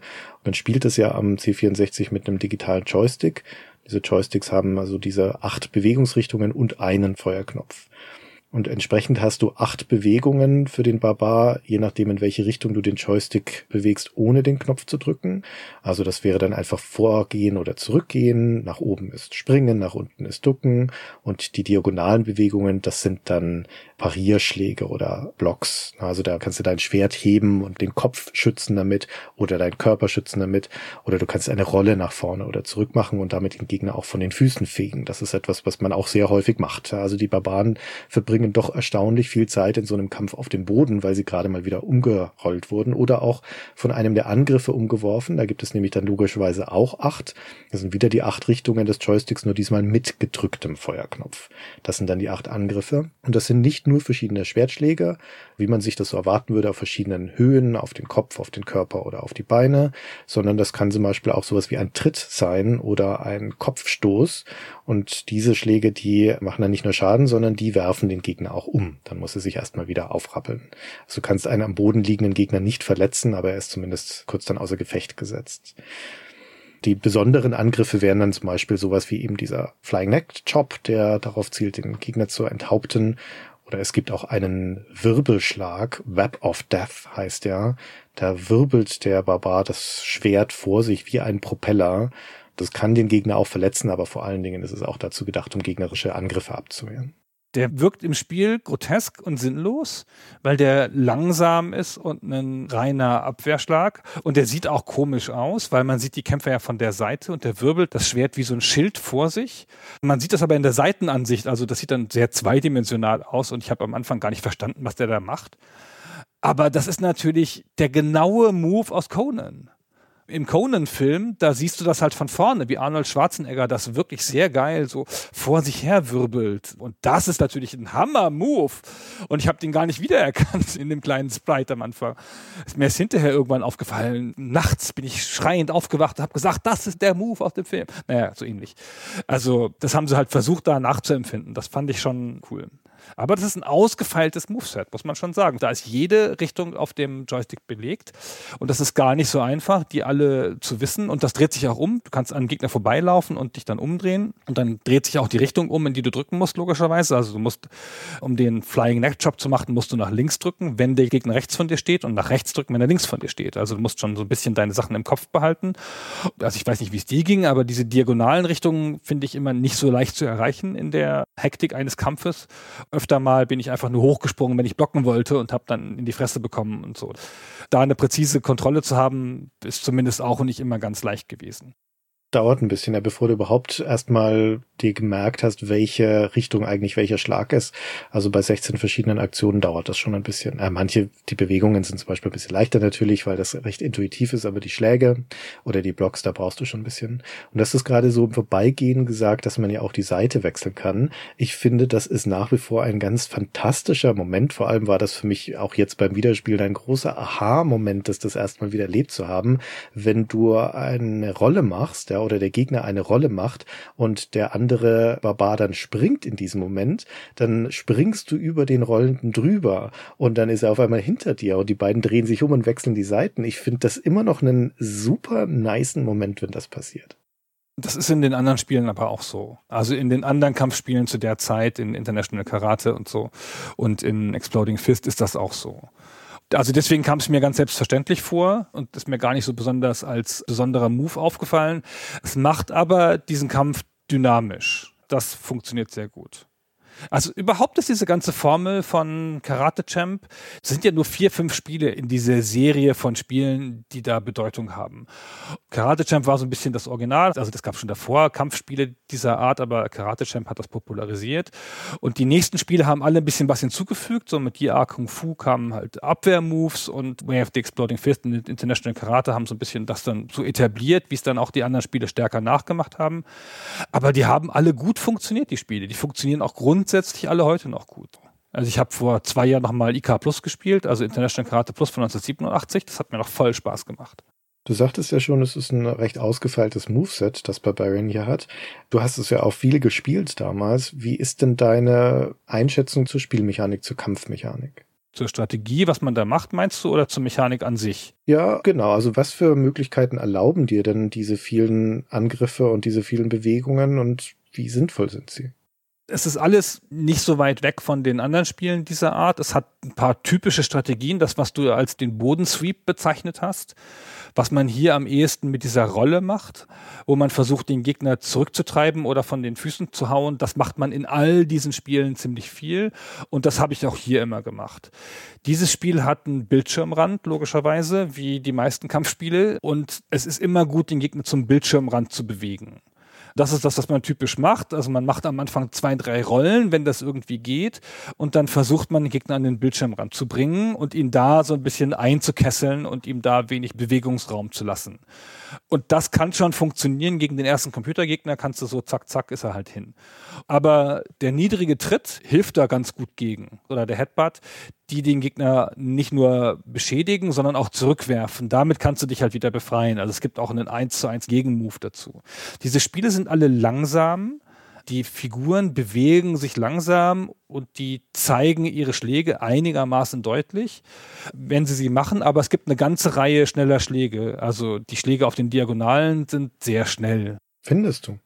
Ja, also dieser Tritt auf der Diagonalen zum Beispiel, dieser tiefe Tritt, der ist ja total schnell. Das ist ja zack gegen Schienbein. Und der ist auch in Exploding Fist und in International Karate sehr schnell. Aber das ist halt ein Tritt, der hat wenig Reichweite. Und damit triffst du ihn nicht so gut, wenn er ein bisschen weiter entfernt steht. Die Tritte mit viel Reichweite und großem Potenzial, wo der auch eine längere Strecke zurücklegt, zum Beispiel der in Exploding Fist und in International Karate diese Sprungtritte, was hier am ehesten der Neckchop ist, oder halt dieser Flying Neckchop, denen ist leichter auszuweichen und die sind schwieriger auszuführen, weil die länger dauern. Das ist, glaube ich, noch wichtig zu erwähnen. Unser Barbar kann zwar springen, aber als reine Ausweichbewegung. Der macht dann aus dem Stand einen Sprung nach oben und das lässt sich nicht mit einem Angriff kombinieren. Also es gibt hier keine Luftattacken, wie man das heutzutage aus Fighting Games kennt. Also du hast ja schon ein paar von diesen klassischen Variablen genannt, die bei solchen Kampfmoves relevant sind. Die Reichweite zum Beispiel oder die Geschwindigkeit, mit der das ausgeführt wird und natürlich auch die Schadenswirkung. Barbarian ist da schon noch einigermaßen primitiv, würde ich sagen denn die Schadenswirkung ist bei allen Angriffen gleich, mit Ausnahme von dem Flying Neck Chop. Der haut den Kopf ab. Aber ansonsten zieht alles einen halben Punkt ab, also einen Schadenspunkt ab. Zum Beispiel diese klassische Taktik, mache ich einen langsamen Move, der dafür stärker ist, versus einen schnellen Move, der dafür schwächer ist. Das hast du eigentlich bei Barbarian nicht in dieser Form. Und mir kamen, ich habe es jetzt nicht getimt, um ehrlich zu sein, aber mir kamen die Moves auch alle ziemlich gleich schnell vor. Es gibt welche, die sind kürzer, also gerade der Headbutt zum Beispiel, da muss direkt vor deinem Kontrahenten stehen. Also die Reichweite spielt da wirklich eine Rolle, das stimmt. Aber das ist schon mit die stärkste Variable, finde ich. Ansonsten sind die Schläge relativ gleich in ihrer Wirkung, mit dem Unterschied, dass manche halt den Gegner umwerfen und andere nicht, oder ihn zurückstoßen und andere nicht oder weniger. Aber von der Schadenswirkung sind sie ziemlich gleich. Und das macht es also, wie das ja auch normal ist bei diesen Fighting Games, zu einem starken Reaktionsspiel und einem Lesespiel. Du musst halt deinen Gegner lesen, du musst versuchen zu antizipieren, was könnte er als nächstes machen und dann die entsprechende Reaktion darauf einleiten. Und diese Reaktionen, wie gesagt, können auch Abwehraktionen sein. Das finde ich schon einigermaßen relevant, dass das diese dedizierten Blockbewegungen sein können, also wo du das Schwert, wie gesagt, vor dich hältst. Das können aber auch Paraden sein. Wenn du also einen Schlag des Gegners mit genau dem gleichen Schlag konterst, dann wird das einfach pariert, das Schwert. Dann gibt es auch so ein befriedigendes Pling-Geräusch, wenn die Schwerter aneinander stoßen. Genau, es ist so ein bisschen Schere, Stein, Papier, weil eigentlich durch die Reichweite, also durch die Entfernung zum Gegner entscheidest du aus deinem Moveset und du nimmst halt andere Moves, wenn du nah dran bist. Also eigentlich, wenn du nah dran bist, hast du eigentlich nur noch zwei Optionen, vielleicht drei. Und wenn du weit weg bist, hast du auch wieder zwei, drei oder vier Optionen. Das heißt, dein Moveset ist ein bisschen eingeschränkt. Also eigentlich siehst du, okay, ich bin zu weit weg für einen Headbutt, ich mache jetzt einen Neckchop und dann ist es so ein bisschen Schere, Stein, Papier, schnell lesen oder Glück haben, ob der andere jetzt genau mit dem entsprechenden Chop das dann halt blockt oder halt einfach zurückgeht oder anderweitig reagiert. Das ist schon gar nicht so ganz leicht, zwischen zwei guten Spielern sich zu treffen, weil du schon gute Möglichkeiten hast, denen auszuweichen klassische Situation, was man manchmal hat, ist, die sind ja die gleichen Figuren, die sind gleich groß und sehen gleich aus und haben die gleichen Moves. Und es passiert auch manchmal, dass man dreimal hintereinander die gleichen Moves macht. Ja, und dann ist es wie so eine gespiegelte Figur, die immer dasselbe macht und die prallen dann so aufeinander und richten keinen Schaden an. Das ist so ein bisschen so wie beim Schere, Papierspielen, wenn alle immer nur die Faust zeigen. Genauso kommt einem das vor. Aber das Moveset ist variabel genug und groß genug, dass du trotzdem immer das Gefühl hast, wenn du getroffen wirst, dass du denkst, ach, ich bin so doof. ah, das hätte ich kommen sehen müssen. Also ich finde, es hat nicht so ein Gefühl von Willkür, sondern du hast das Gefühl, du hast es nicht gut genug gelesen, das hättest du jetzt machen müssen. Und das ist ja eigentlich immer ganz gut, ja, dass man selbstwirksam mit seinen eigenen Fehlern und Erfolgen verbinden kann, wenn man Erfolg oder Misserfolg hat. Ja, und es gibt also schon Strategien, um dich zu befreien wieder aus Situationen, wo du zum Beispiel in die Ecke gedrängt wurdest oder wo der gegnerische Barbar oder dein Gegenspieler erbarmungslos auf dich einklopft, aber du hast in der Regel mehr Möglichkeiten, dich daraus wieder zu befreien, wenn du eben die richtige Reaktion findest. Genau. Das funktioniert schon ganz gut. Also will nicht sagen, dass es ein besonders befriedigendes Solospiel ist, aber ich fand im Multiplayer hat das gut genug funktioniert, um uns für Wochen Wochen an den Bildschirm zu fesseln.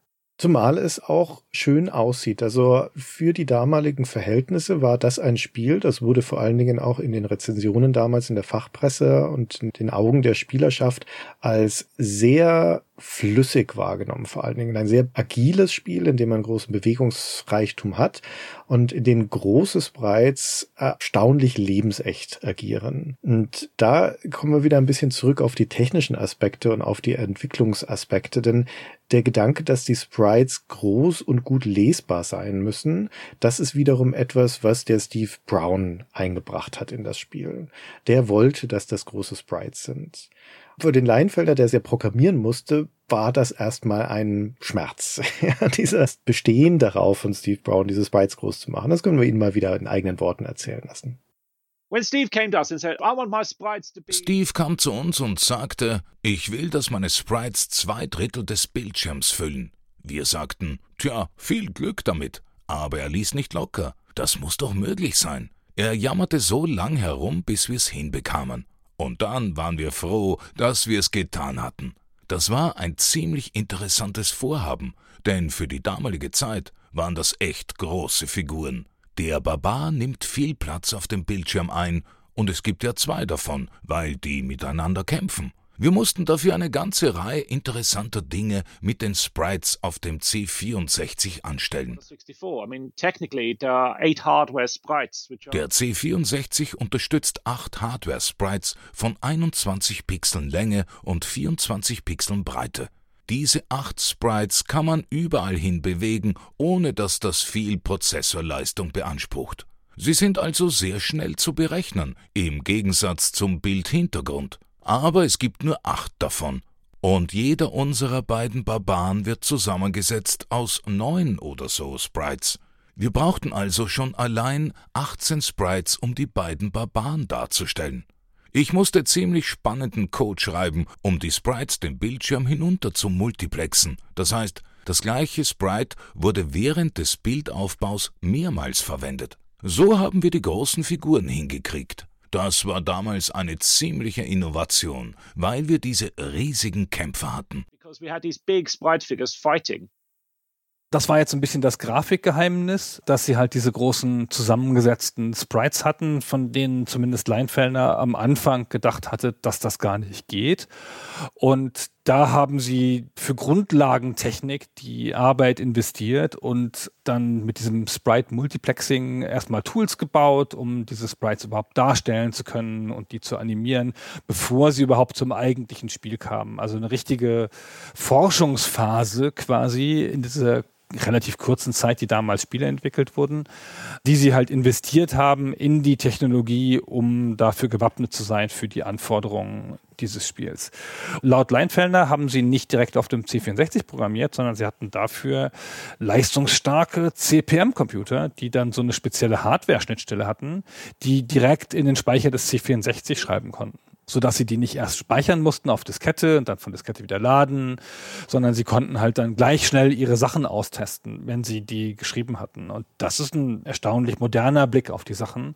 Und das ist, glaube ich, schon so eine Leinfellner Sache. Leinfellner war und ist sicherlich nicht nur ein talentierter Programmierer, sondern vor allen Dingen auch ein Technik, ein Elektronik-Geek, der Spaß hat an solchen Sachen. Im direkten Vergleich hat sich dann der Stan Scambry, der mit ihm zusammen das Barbarian programmiert hat, sicherlich als der talentiertere C64-Programmierer herausgestellt. Aber Leinfanner hatte immer diese Zusatzidee, was noch mit der Hardware zu machen ist. An der Stelle können wir das noch kurz aufklären, eine Frage aufklären. Wir haben jetzt die ganze Zeit von Richard Leinfellner gesprochen, der der technische Chef bei Palace war und der Programmierer der ersten Spiele. Im Handbuch von Barbarian taucht der Name Leinfellner aber nicht auf, auch im Spiel nicht auf, sondern dort taucht als alleiniger Programmierer der Name von Stan Scambry auf. Im Gespräch hat Leinfelder uns aber natürlich erzählt, ja, und er hat, hat dann dieses Sprite-Multiplexen sich ausgedacht und so weiter und so weiter. Und dann haben wir ihn auch gefragt, ja, warum taucht denn dann dein Name da eigentlich nicht auf? Und er sagte nun, er habe das zusammen gemacht mit dem Stan Scambry, also der sei damals ein Junior-Programmer gewesen, aber der hat dann schon maßgeblich mitgearbeitet an Barbarian. Aber dem war es besonders wichtig, dass er halt diesen Credit bekommt. Ja? Und dann sagte der Leinfelder, na gut, dann haben wir den Deal quasi so gemacht, der Scambry bekommt den Programmierer-Credit für das Spiel im Handbuch, aber der Leinfelder bekommt die Tantiemen. so Geschäftsmann, hä? Ja, vermutlich kein schlechter Deal. Das haben auch andere Leute geschildert, dass der Richard Leinfelder zu dieser Zeit, das war ja dann im dritten Jahr der Existenz von Palace Software schon in eine Art Technical Director Rolle gerutscht war, beziehungsweise so teilweise auch Producer Rolle, also eher Oberaufsicht auf Projekte und Techniken gehabt hat. Und der Stan Scambry war auch nicht der einzige Programmierer, den sie zu der Zeit hatten. Da waren auch schon andere da. Also da gab es dann auch schon Leute zu managen sozusagen. Mike Eason, kurzzeitig als Grafiker bei Palace, hat Scambry ein Genie auf dem C64 genannt. Mhm. Und Dan Malone hat mit großer Dankbarkeit von dem Scambry gesprochen, weil der für die Amstrad, also die Schneider CPC-Version von Hexenküche, sehr mühevollen Prozess hatte, wie man die Sprites macht. Die hatten so ein kleines Programm, den Sprite Designer, und dann musst du da den Sprites zeichnen. Der konnte bloß eine Farbe gleichzeitig machen und du konntest nie sehen, wie die Sprites aussehen, bevor du nicht das Programm wieder zum Laufen bringst. Und dann siehst du deine Fehler erst und dann musst du wieder zurück und diese ganzen Sachen, ganz doof und so. Und für Anterior hat dann der Stanley Scambry, der in seinem ersten Jahr war, also noch Junior-Programmierer und so, hat dann einfach ein besseres Tool dafür geschrieben. Und dann konnten die das ganze Sprite sehen und das perfekt animieren gleich auf dem Screen, also für den C64 dann. Also der war, glaube ich, dann relativ schnell da sehr anerkannt, gerade bei den Grafikern, weil er denen sehr geholfen hat. Ja, also man sieht, es geht immer um diese direkte, unmittelbare Zusammenarbeit zwischen Programmierer und Grafiker.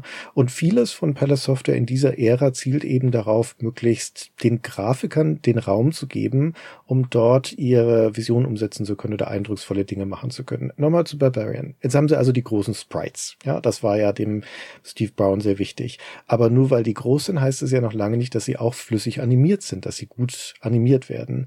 Und auch dafür haben sie sich eine einigermaßen naheliegende, aber nichtsdestotrotz interessante Technologie ausgedacht oder Herangehensweise ausgedacht. Hören wir doch mal Leinfelder.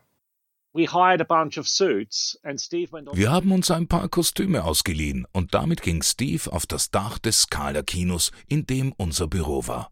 Matthew Timms, unser Marketingmensch, verkleidete sich als Schwertkämpfer, führte die Schläge aus und Steve nahm alles auf Super 8 Film auf. Dann digitalisierte er die Filmbilder von Hand in den Computer. Also das ist das, was wir zum Beispiel zwei Jahre vorher bei Karateka auch schon haben. Ne? Der junge Jordan Magner, der filmt ja auch Leute und paust die dann ab.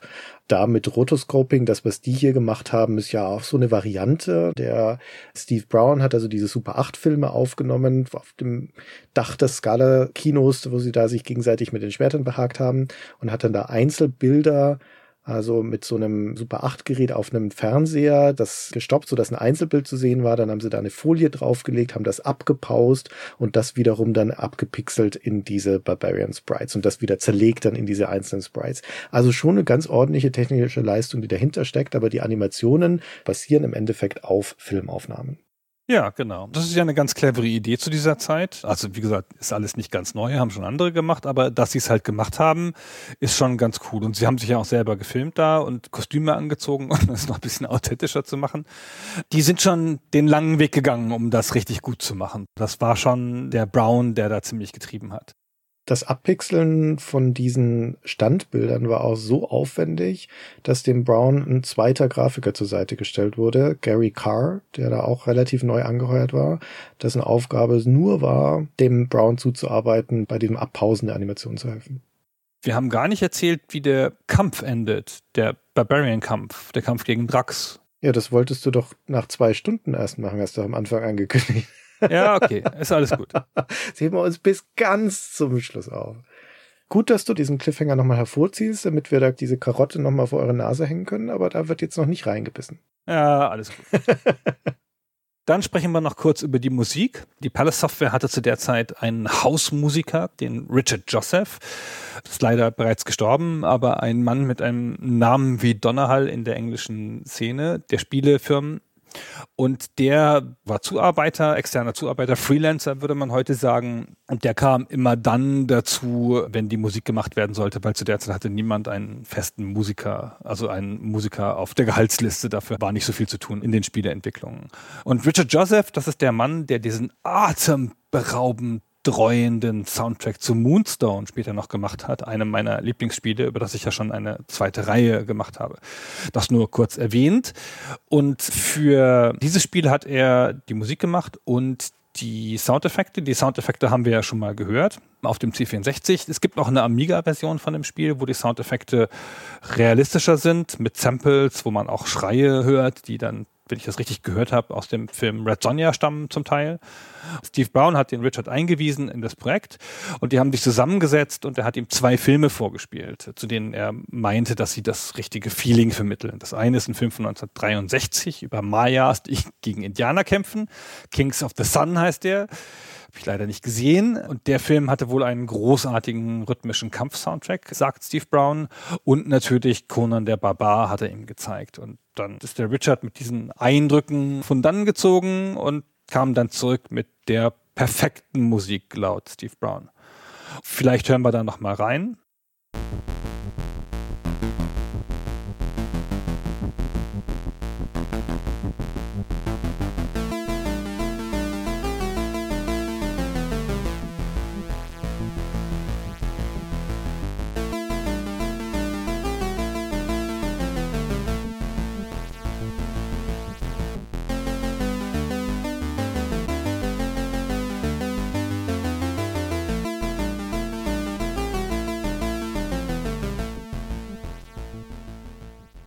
Und das ist eine Musik, die auch in den späteren Jahren noch viel gespielt worden ist. Es gibt ja immer mal wieder so Festivals von Games-Musik, wo dann ikonische Stücke aus Spielen gespielt werden. Und zumindest mal in England gehört es häufiger dazu bei solchen Sachen, dass auch die Musik aus Barbarian gespielt wird. Und wir hören jetzt mal ganz kurz rein in eine Vertonung eines norwegischen Orchesters zu der Musik von Barbarian.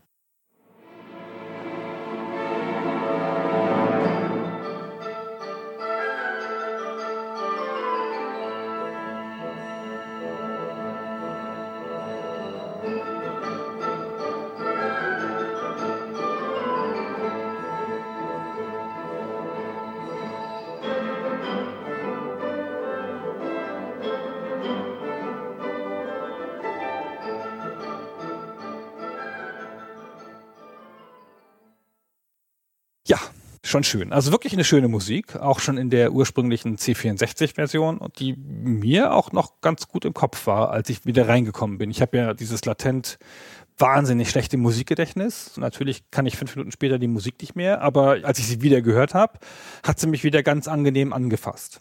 Ja, das passt sehr gut zu dem Spiel und umrahmt das gut. Habe ich das richtig im Kopf? In der C64-Version hast du die Wahl, ob du während der Kämpfe Musik hören möchtest oder die Kampfgeräusche. Stimmt's?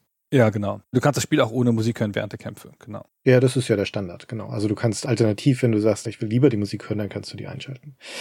Ja, also das sind die Sprites und die Animationen, die wir jetzt beschrieben haben und dann eben auch die Musik dazu. Und das gibt also ein Gesamterlebnis, das auch wenn das Spiel an sich ja, ich will nicht sagen dünn, aber sagen wir mal kompakt ist. Ja, es ist nichts anderes als diese Zweikämpfe, diese Serie von Zweikämpfen von dem gleichen Barbar gegen immer andere gleiche Barbaren.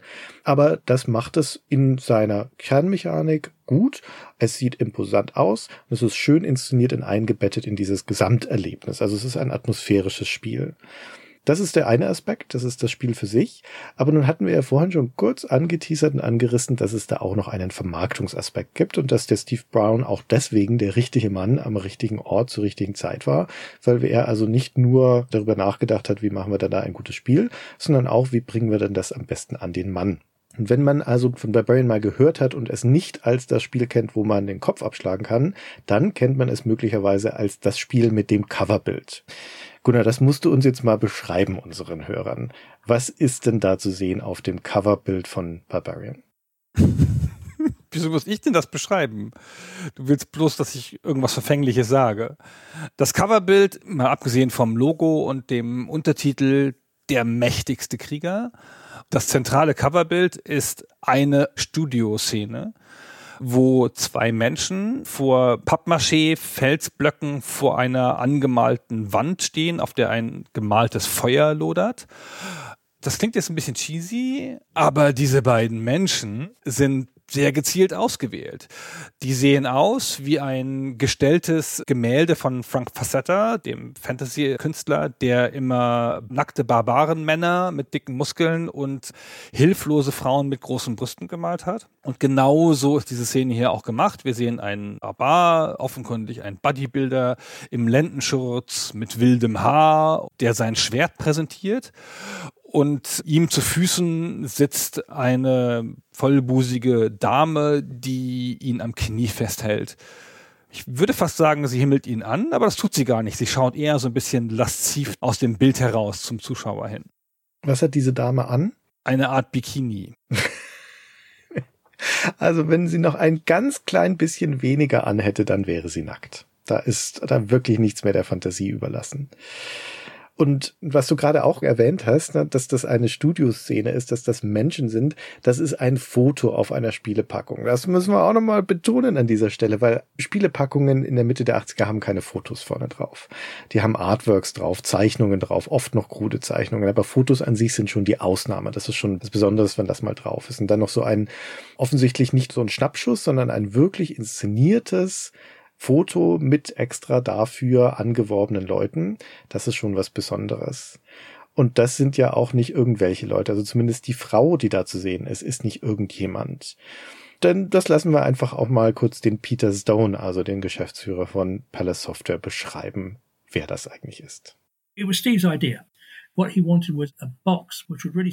Das war Steves Idee. Er wollte eine Verpackung haben, die sich wirklich abhebt.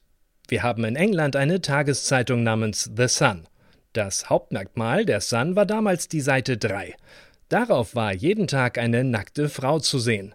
Und das bekannteste dieser Fotomodelle war eine junge Dame namens Maria Whittaker. Maria Whittaker. So Steve's idea was there was a TV program with these big. Steves Idee war also folgendermaßen. Er kontaktierte einen Typen, den er im Fernsehen bei einer dieser Muskelmann-Shows gesehen hatte, und fragte ihn, ob er auf dem Coverbild sein wollte. Dann nahm er Kontakt zu Maria Whittaker auf und fragte sie das Gleiche. Steve hat das alles eingefädelt. Er hat sogar die Kostüme angefertigt. Er war ziemlich begeistert davon, dass er ein Kostüm für Maria Whittaker entwerfen würde und sie das dann anzog. Während des Fotoshootings ist es mehrmals aufgegangen und heruntergefallen. Ich glaube, Steve hatte an dem Tag viel Spaß. falling off and so he enjoyed that session a lot. Ja, also ein Seite 3 Girl, die Maria Whittaker. Down erinnerte sich auch, dass die Kontaktaufnahme so Maria Whittaker über den Agenten lief und dass sie damals eine feste Preisliste hatte. Und für sie waren diese Aufnahmen da im Studio also ein Tag Fotoshooting und dafür nahm sie laut Stone einen unglaublich geringen Betrag. Also er sagt etwa 100 Pfund oder irgend sowas in der Größenordnung, was immer noch okayes Geld war. Ja, zumal im Vergleich dazu, wenn die jetzt einen Grafiker das hätten pinseln lassen, das Artwork, da hätten sie halt ihrem Steve Brown oder Dan Malone gesagt, hier mach mal ein Motiv, dann wäre das vermutlich günstiger gekommen. Aber nichtsdestotrotz dafür, dass das hier eine bekannte Persönlichkeit ist, aus der Sun, einem der auflagenstärksten Tabloids in UK damals. Dafür war das doch ein ziemliches Schnäppchen, insbesondere wenn man bedenkt, was ihnen das dann alles gebracht hat hinten raus. Zum einen ganz pragmatisch erstmal viele gute Fotos, weil ne, haben die am Tag da Shooting gemacht, da kamen also mehrere Motive raus. Da konnten sie zum Beispiel also auch noch ein Poster-Motiv draus machen und aus dem Poster dieser Packung beilegen. Aber sie konnten, wie Stone erzählt hat, vor allen Dingen auch bei den ganzen Redaktionen, die sie dann besucht haben, immer großzügig exklusive Fotos anbieten. Hier, wenn ihr über unser Spiel berichtet, dann könnt ihr exklusiv dieses Foto von Maria Whittaker verwenden. Das sei schon ganz hilfreich gewesen. Aber vor allem ging es auch darum, was diese Art der Gestaltung des Spiels ihnen dann an Publicity eingebracht hat. Das hat natürlich interessanterweise zusammen mit der offenkundigen Gewalt dieses Spiels eine Wirkung gehabt. Leinfellner sagt, weißt du, das war alles Absicht. It was all deliberate. Uh. Das war alles Absicht. Ich meine, wir haben Maria Whittaker nicht für ihr schauspielerisches Talent angeheuert. Wir wussten, dass das Spiel umstritten sein würde. Wir wussten, dass es ein Aufreger sein würde, dass man den Kopf abschlagen kann, auch wenn man da nur drei Pixel Blut sieht. Wir haben dadurch Artikel auf Seite 1 von ein paar Boulevardzeitungen bekommen über dieses wahnsinnig brutale Spiel. So viel Publicity hätten wir niemals bezahlen können. Yeah, we couldn't afford to buy that press. Und sie wussten natürlich auch, dass sie, wenn sie da eine halbnackte Frau nehmen auf dem Cover, dass das natürlich bei Spielen, die zu der Zeit noch viel, viel mehr als heute Kindersachen sind. Computerspiele sind Kinderkram. Da hat man gedacht, das findet in Kinderzimmern statt. Und dann kann man sich ja gerade vorstellen, wie man sich dann so fühlt als Elternteil in den 80ern, wenn dann da so eine Packung steht mit einer fast nackten Frau drauf. Und diese Kontroverse haben sie laut Leinfellner mit voller Absicht mitgenommen. Und das hat auch zu Coverage geführt. Die Spielemagazine, die ja keinem Sexismus fremd sind, haben das natürlich alle sehr nett aufgenommen und sehr vorteilhaft. Aber es gab auch laut Leinfellner unbezahlbare Gegenwerte von Coverage, also dann halt negativer Coverage auch in großen Zeitungen. Ja, das scheint eine kalkulierte Provokation gewesen zu sein, nach dem Motto, es gibt keine schlechte Presse. Und insofern hat sich das für Palace und für dieses Spiel auch ausgezahlt, weil es dadurch größere Wellen geschlagen hat, als es sonst wohl geschlagen hätte. Und wie gesagt, auch wenn es ein kompetent gemachtes Spiel ist, ist es jetzt inhaltlich nicht unbedingt gerechtfertigt, dass das jetzt so ein riesiges, bekanntes Spiel hätte werden müssen, sondern das ist untrennbar verbunden mit diesen öffentlichkeitswirksamen Elementen. Mit den Köpfen, dass man noch gut spielmechanisch begründen kann, da haben wir ja vorhin schon getan, aber vor allen Dingen auch mit dieser Präsentation. Noch nicht mal unbedingt die Tatsache, dass es jetzt eine bekannte Frau ist oder in England zumindest einigermaßen bekannte Frau ist, die da auf dem Cover ist, sondern einfach die Tatsache, dass die ja praktisch nichts anhat. Das ist natürlich auch ein Ritt auf der Rasierklinge. Das war es damals auch insofern, weil da gab es dann direkt zum Release des Spiels nicht nur Stress mit der Presse, das war ja wie gesagt für sie positiv, sondern auch Stress mit dem Handel. Insbesondere mit dem damals größten Einzelhändler, der Spiele vertrieben hat, mit einer Drogeriekette namens Boots. Peter Stone erzählt das so. So we were just about to release the game. Kurz vor der Veröffentlichung des Spiels bekam ich einen Anruf von einer Dame namens Jenny Richards. Damals war der größte Einzelhändler für Computerspiele eine Drogeriekette namens Boots.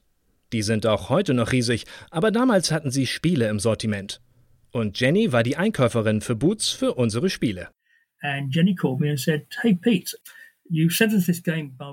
also Jenny rief mich an und sagte, Hey Pete, du hast uns dieses Spiel Barbarian geschickt und das hat dieses Coverbild. So können wir das unmöglich ins Regal stellen. Das können wir nicht ins Sortiment aufnehmen.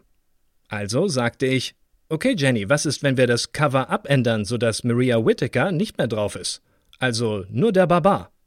Und diese Version wurde dann nur bei Boots verkauft. Und tatsächlich, es ist also dann in Boots eine Variante erschienen, wo auf dem Cover nur noch der Barbar drauf ist. Also es ist quasi ein Ausschnitt aus dem großen Bild, nämlich du siehst nur noch den männlichen Barbar mit seinem nackten Oberkörper und die Frau ist nicht mehr zu sehen. Also wenn man Barbarian-Versionen sammeln würde und möchte das vollständig haben, dann braucht man also auch diese Boots C64-Version. Sieht auch nicht so schlecht aus, ehrlich gesagt. Geht auch. Also der Barbar ist ja das Wichtigste. Es passt viel besser zum Namen so. Wie in Deutschland auf dieses Spiel reagiert wurde, dazu kommen wir gleich. Ich möchte noch kurz einen Exkurs machen vorher zu der Öffentlichkeitsarbeit. Wir haben gewürdigt, weil uns Leinfellner und Stone das gesagt haben, wie sehr der Steve Brown jemand war, der einfach so die Vermarktung mitgedacht hat und an andere Sachen gedacht hat, außer der eigentlichen Spieleentwicklung. Aber ich glaube, das verkauft den Peter Stone ein bisschen unter. Der war halt der Geschäftsführer und halt nach dem ersten Spiel da nie wieder was mit den Spielen zu tun gehabt. Meines Erachtens hat der die ganze Zeit PR gemacht und hat die Redaktionen besucht und hat das Spiel vorgeführt und sich um diese Dinge gekümmert, die heutzutage jemand machen würde im Marketing. Und das ist schon ganz schön erstaunlich, wenn man sich den Test anguckt zu dem Spiel von der ASM aus dem Jahr 1987. Die ASM beschreibt gleich in den ersten Zeilen, dass sie in London gewesen sind offenkundig zu einem Termin mit diesem Spielehersteller das gab es natürlich damals auch schon, wie es das zu unserer Zeit auch gab, aber das war jetzt nicht alltäglich bei jedem Spiel, dass man da nach London für eingeladen wurde und sich das angucken konnte. Und diese Geschichte, dass sie halt diese Animationen von Hand gemacht haben und sich gefilmt haben in den Ritterkostümen und so, das kommt in mehreren deutschen Reviews vor. Das ist halt Teil der PR-Arbeit gewesen, dass sie das irgendwie beim Test mitvermittelt haben. Also entweder beim Besuch erzählt haben oder mit Pressematerialien mitgeliefert haben. Und das ist echt nicht alltäglich. Zu dieser Zeit haben ja die Hefte ja noch oft einfach die Spiele selber gekauft oder von einem Großhändler bekommen und nicht mit einer dedizierten PR-Arbeit verbunden, das nochmal so aufbereitet bekommen haben. Und ich glaube, das hat viel ausgemacht, dass der Peter Stone da so hinterhergesessen hat, freundschaftliche Beziehungen mit den Redaktionen gehabt hat, auch den Redaktionen außerhalb von England und da sein Spiel so stark promotet hat. Das ist ein sehr guter Punkt und das geht nochmal zurück zu dem Gründungsmoment von Palace Software, weil damals nämlich als Leinfellner und Stone überlegt haben, ob sie diese Firma machen sollen und auch mit dem Nick Paul, also dem Firmeneigner, drüber gesprochen haben. Da war im Wesentlichen die Maxime, okay, wir wissen zwar nicht, wie man Spiele macht, aber was wir können, ist Vertrieb. Und das ist etwas, was sich auch wie ein roter Faden zieht durch die Palace-Spiele dieser Ära, dass die nämlich stark im Vertrieb sind. Dazu gehört zum Beispiel die Vermarktung von den Spielen, also auch über die Covergestaltung, aber da gehört zum Beispiel auch ins Ausland zu gehen. Wir haben ja vorhin schon mehrmals erwähnt, dass das Spiel Cauldron hierzulande bekannt ist als Hexenküche. Und es liegt nicht daran, dass hier irgendein Vertrieb in Deutschland das dann eingekauft und übersetzt hätte, sondern das war die Initiative von Palace Software. Und die sind nach Deutschland gegangen, haben dort Quelle als Distributor gefunden und hatten das deutsche Spiel schon dabei. Ja, das ist von deren Seite aus eingedeutscht worden. Und es war dann in Deutschland sehr erfolgreich, auch deswegen, weil das von Palace vorangetrieben wurde. Und du sagtest vorhin, Barbarian hatte einen Untertitel, der mächtigste Krieger. Das haben wir nicht übersetzt. Das heißt so, weil es eine deutsche Version dieses Spiels gibt. Wiederum nicht getrieben durch den hiesigen Vertrieb Ariolasoft, sondern von Palace selbst. Also dieses Vertriebsmitdenken und dieses Marketing- und PR-Denken, das war zumindest in der Anfangszeit der Firma wohl ein wesentlicher Teil der DNA von Palace. Ja, die scheinen das auch alles zum großen Teil selber gesteuert zu haben. Ich habe noch ganz kurz Kontakt aufgenommen mit Ariola Soft, mit dem HaraldÜnzelmann, mit dem wir ja geredet hatten bei Vermeer. Der hat gesagt, er hätte mit diesem Spiel nichts zu tun gehabt. Das heißt aber auch, da er der Hauptverantwortliche war, dass sie mit den Spielen von Palace Software einfach nicht viel zu tun hatten. Das war ein reiner Vertriebsstil. Vielleicht haben die die nur in den Laden gestellt. Also diese ganze Steuerung drumrum, Marketing, PR, Sonderdeals, das haben alles die Engländer direkt gemacht. Ja. Es gibt noch eine andere schöne Anekdote, wo sich auch so eine gewisse, ja, vielleicht englische Gelassenheit zeigt, aber auch so der Pragmatismus des Vertriebsprofis von Peter Stone.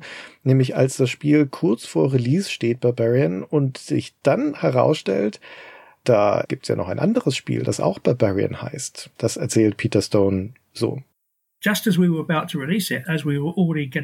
Gerade als wir das Spiel veröffentlichen wollten und die Vorberichterstattung schon begonnen hatte, bekam ich einen Anruf von Psygnosis. Die sagten, ach, wir bringen übrigens in Kürze auch ein Spiel namens Barbarian raus.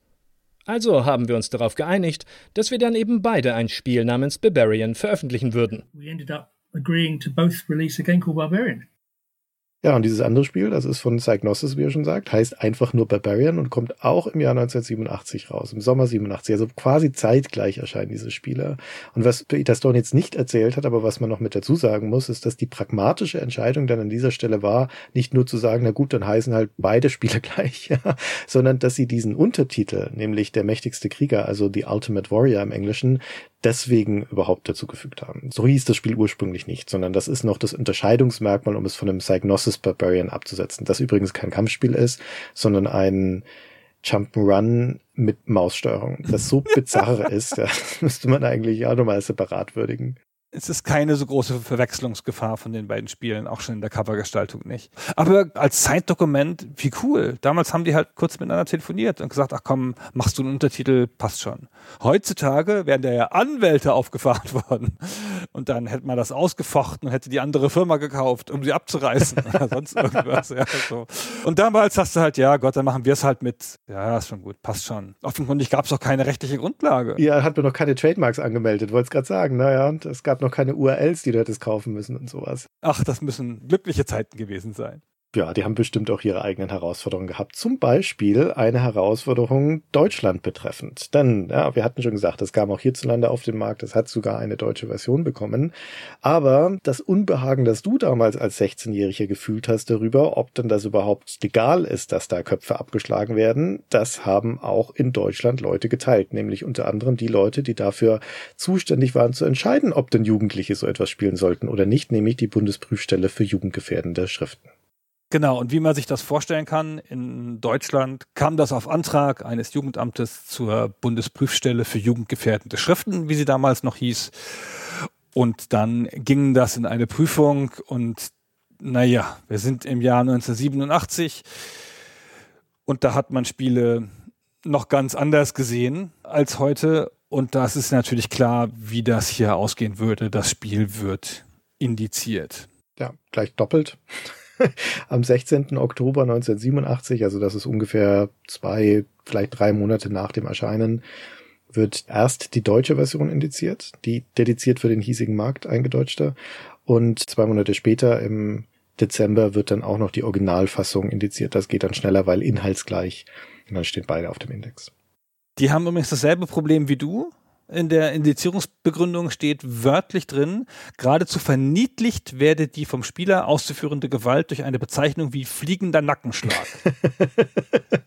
ja. Wobei doch dieser Spielzug bei der richtigen Anwendung zur Enthauptung führt. Des realistisch dargestellten Gegenübers führt. Also das ist diese Zeit, wo halt in diesen Indizierungsbegründungen drin steht, es gibt keine friedliche Lösung. Der Spieler muss also töten, um das Spiel zu gewinnen. Also ist es schon deswegen fragwürdig. Und hier wird der besondere Realismus des Spiels, auf den wird stark abgehoben, dass das Töten der Spielinhalt dieses Spiels ist, dass die Sounds ultra realistisch sind. Ich glaube, die beziehen sich auf die C64-Version, ne? Ja, die beziehen sich auf die C64-Version und man muss da auch nochmal unterscheiden, diese Urteilsbegründung, die liegt uns vor und die ist nicht sonderlich lang. Das sind fünf Seiten, aber die fällt in grob gesagt zwei Teile, nämlich das eine ist nochmal eine Beschreibung der Begründung der Antragsteller. Und das, was du gerade beschrieben hast mit dieser Verniedlichung und dem Sound, das sagen die Jugendämter. Das seien Gründe, warum das Spiel indiziert gehört. Und das wird da erstmal im Konjunktiv wiedergegeben von der BPJS, ist aber noch nicht unbedingt deren Meinung. Und der zweite Teil ist dann die Urteilsbegründung und da schlägt sich dann die Meinung der BPJS nieder. Spoiler, die ist nicht anders, ja. Die ist sogar noch zugespitzter, wenn man ehrlich ist. Die BPJS-Meinung ist schon immer ähnlich auf ihre Art, finde ich, weil die so eine Art von formelhaften Sprache folgt. Weil die zitiert auch immer dieselben Wissenschaftler, um ihre Sachen zu begründen. Ich finde, die sind immer sehr ähnlich. Deswegen finde ich immer interessant, wie die Antragsteller darauf kommen und wie die das Spiel wahrnehmen. Dadurch sieht man auch so lustige Unterschiede. Die sagen dann halt, es sei ein froschähnliches Wesen, weil sie kein Gefühl haben für Fantasy und dass das ein Gnom ist oder irgendwas. Und die BPJS in ihrem Teil beschreibt das dann aber korrekt als ein Gnom. sind da schon ein Stück weiter, finde ich sehr nett. Aber die lesen sich schon grundsätzlich ähnlich und die legen aber dann auch noch Maßstäbe an. Sie behaupten ja diese ganzen Sachen, die man damals so gedacht hat, nach ein bisschen fragwürdigen Studien. Bei älteren Jugendlichen führt das Spielen des Computerspiels zu physischer Verkrampfung, zu Ärger, Aggressivität, zu Fahrigkeit im Denken, zu Konzentrationsschwierigkeiten, Kopfschmerzen und anderem. Das ist schon eine krasse Behauptung, die damals auch schon nicht super wissenschaftlich abgesichert gewesen ist. Nee, obwohl da ein paar Zitate drin sind auf Bücher oder ein Gutachten, das die BPJS mal hat zu River Raid erstellen lassen und aus dem sie jetzt wieder zitiert, also wo sie quasi ihre eigenen in Auftrag gegebenen Studien dann wieder als Quellen heranzieht. Gut, ist nicht unbedingt unredlich, aber das sieht man, wie klein der Teich ist, in dem da gefischt wird. Und die Quellenangaben sind überhaupt nur sehr sporadisch. Und das steht in starkem Kontrast aber zu der Pauschalität der Urteile. Also ich meine, als Zeitdokument ist es natürlich erstmal schon interessant, was da eigentlich so für Maßstäbe angelegt werden. Und wie du schon sagst, was halt besonders als problematisch wahrgenommen wird, ist die Alternativlosigkeit der Gewalt zum Beispiel. Es ist ja leicht, sich aus moderner Perspektive da etwas zu amüsieren darüber, aber ich meine, wenn da wortwörtlich drin steht, dass die Anwendung einer List oder die Hinzuziehung staatlicher Vollzugsorgane durch ja. die Gestaltung des Spiels ausgeschlossen sei. Ja, also dann muss man schon ein bisschen die Augenbraue heben. Aber das finde ich noch nachvollziehbar. Das war halt der Zeitgeist, das war auch durchaus die Sorge gegenüber diesem jungen Medium, weil es halt interaktiv ist, dass diese Alternativlosigkeit, dieses Primat der Gewalt, der Belohnungsaspekt, dass du da Punkte dafür bekommst und sowas, na, das wurde halt als besorgniserregend angesehen. Was mich viel mehr wundert, also nicht nur in der Rückschau, sondern schon auch aus der Perspektive der Zeit ist, wie gesagt, diese Pauschalität der Aussagen. Da steht ja zum Anfang des Begründungsteils der BPJS, das beginnt mit der Aussage, für jeden Betrachter ist klar und zweifelsfrei einsichtig, dass das Computerspiel Barbarian verrohend im Sinne von Paragraph 1 Absatz 1 Satz 2 GJS ist und aggressionssteigernde Eigenschaften hat. Punkt. An der Stelle kannst du eigentlich das Lesen abbrechen, weil wenn du das nicht sofort und zweifelsfall siehst, dann bist du ja wohl blind oder dumm. Das ist schon eine sehr seltsame Aussage in dieser Dogmatik. Naja, sie begründen das ja auf diese totschlagsargumenthafte Weise. Sie sagen halt, da werden Kämpfe als positiv dargestellt, ergo ist es verrohend. Und damit kannst du natürlich jede Art von Spiel, in dem Auseinandersetzungen simuliert werden, als verrohend bezeichnen. Das geht ja immer. Die Maßstäbe könntest du auch auf Brettspiele und Bücher anwenden, auf eine Art, aber Computerspiele sind halt zu der Zeit besonders im Fokus. Nun ja, wie gesagt, also das Spiel landet damit auf dem Index in den beiden Versionen. Es wird ab und an kolportiert, dass Palace eine Variante dann davon gemacht habe mit grünem Blut, um das nochmal auf den Markt zu bringen davon haben wir keinen Beleg gefunden, dass das tatsächlich so war. Genau, das konnten wir nicht nachweisen. Was allerdings nachweislich passiert ist, ist, dass nachdem das Spiel seine gesetzlich mandatierten 25 Jahre auf dem Index abgesessen hatte, es dann von der Liste gestrichen wurde.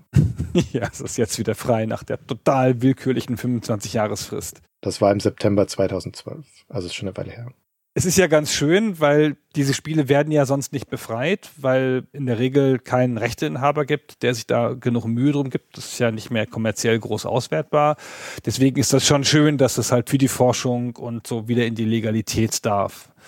Also, dass es gut ist, dass es diese 25-Jahresfrist gibt. Aber die ist halt natürlich rein willkürlich. Wie so vieles an dieser Arbeit dieser BPJS und ihren Nachfolgebehörden halt echt willkürlich ist. Ja, da muss man jetzt der Vollständigkeit halber schon dazu sagen, dass du als Rechteinhaber auch das Recht hast, eine Prüfung vor Ablauf der 25 Jahre einzuberufen. Das kostet dich dann halt ein bisschen Geld, aber es gibt schon auch Möglichkeiten, vorher die vom Index wieder runterzubekommen. Das ist halt einfach so eine Art Ablauffrist ne, oder so eine automatische Prüfung. Die kommen ja auch nicht automatisch vom Index runter. Es findet dann eine erneute Prüfung statt und dann wird entschieden, ob das eine Folgeindizierung geben soll oder nicht. Wie ging es denn dann mit Barbarian weiter. Also erstmal halten wir an dieser Stelle nochmal fest, Indizierung hin oder her, das Spiel war super erfolgreich. Also Palace auf der Höhe ihres Schaffens und ihres Ruhms, kriegen also nicht nur diese ganze Publicity, sondern haben auch ein sehr erfolgreiches Produkt, ein Hit im Laden. Wie geht's dann mit Palace und Barbarian weiter? Naja, erstmal machen sie, weil sie ja clever sind, und wie Richard Neinfellner gesagt hat, Spiele nicht für sich machen, sondern für eine Zielgruppe, machen sie natürlich einen zweiten Teil, wie sich das gehört. Und dieses Spielprinzip, das steht ja so für sich und dem jetzt viel hinzuzufügen, ist schon schwierig. Man hat das bei anderen Spielen dieser Art gesehen. Da gab es jetzt auch nicht so oft Fortsetzungen, bis später dann Street Fighter da ganze Serien draus gemacht hat. Also von International Karate 1 auf International Karate Plus war der Hauptunterschied, dass sie einen dritten Kämpfer hinzugefügt haben und dass man das dann zu dritt spielen konnte. Und das würde jetzt hier ja auch nicht so super passen. Ich meine, man hätte ja mal andere Gegner da zum Beispiel nehmen können oder mal eine andere Waffe als ein Schwert oder sowas. Nein, das ist perfekt so. Nein, das ist perfekt so. da gibt es überhaupt okay. nichts dran zu ändern. Also das hätte man natürlich machen können, aber man ist einen ganz anderen Weg gegangen. Man hat aus dem zweiten Teil ein Solospiel gemacht. Ja. Und zwar ein Spiel mit Umschaltscreens, wo man Screen für Screen für Screen durch eine feindselige Welt läuft, gegen Gegner kämpft, auch wieder auf der Suche nach Drax. Man geht nämlich sozusagen in die Burg von Drax jetzt, um ihn da aufzuspüren. Oder wie das der Untertitel des Spiels schon sagt, The Dungeon of Drax. Genau, das Verlies von Drax, da gehst du jetzt hin, um den zu fassen. Es gibt dann halt in jedem Screen einen Kampf in der Regel und oder eine Sprungpassage, wo du halt über ein Loch im Boden springen musst. Bisschen wie bei Pitfall. Ich fühlte mich ganz an Pitfall erinnert, ehrlich gesagt. Nur, dass es keine Lianen gibt. ja, und dass mehr gekämpft wird. Oder überhaupt gekämpft wird. Ja, es ist jetzt eine Mischung aus einem Abenteuer, Labyrinthspiel und einem Kampfspiel. Und um diese neue reine Singleplayer-Erfahrung auszugestalten, ist erstmal das Moveset des Protagonisten reduziert. Also es gibt längst nicht mehr so viele Angriffe, wie das in Barbarian noch der Fall ist.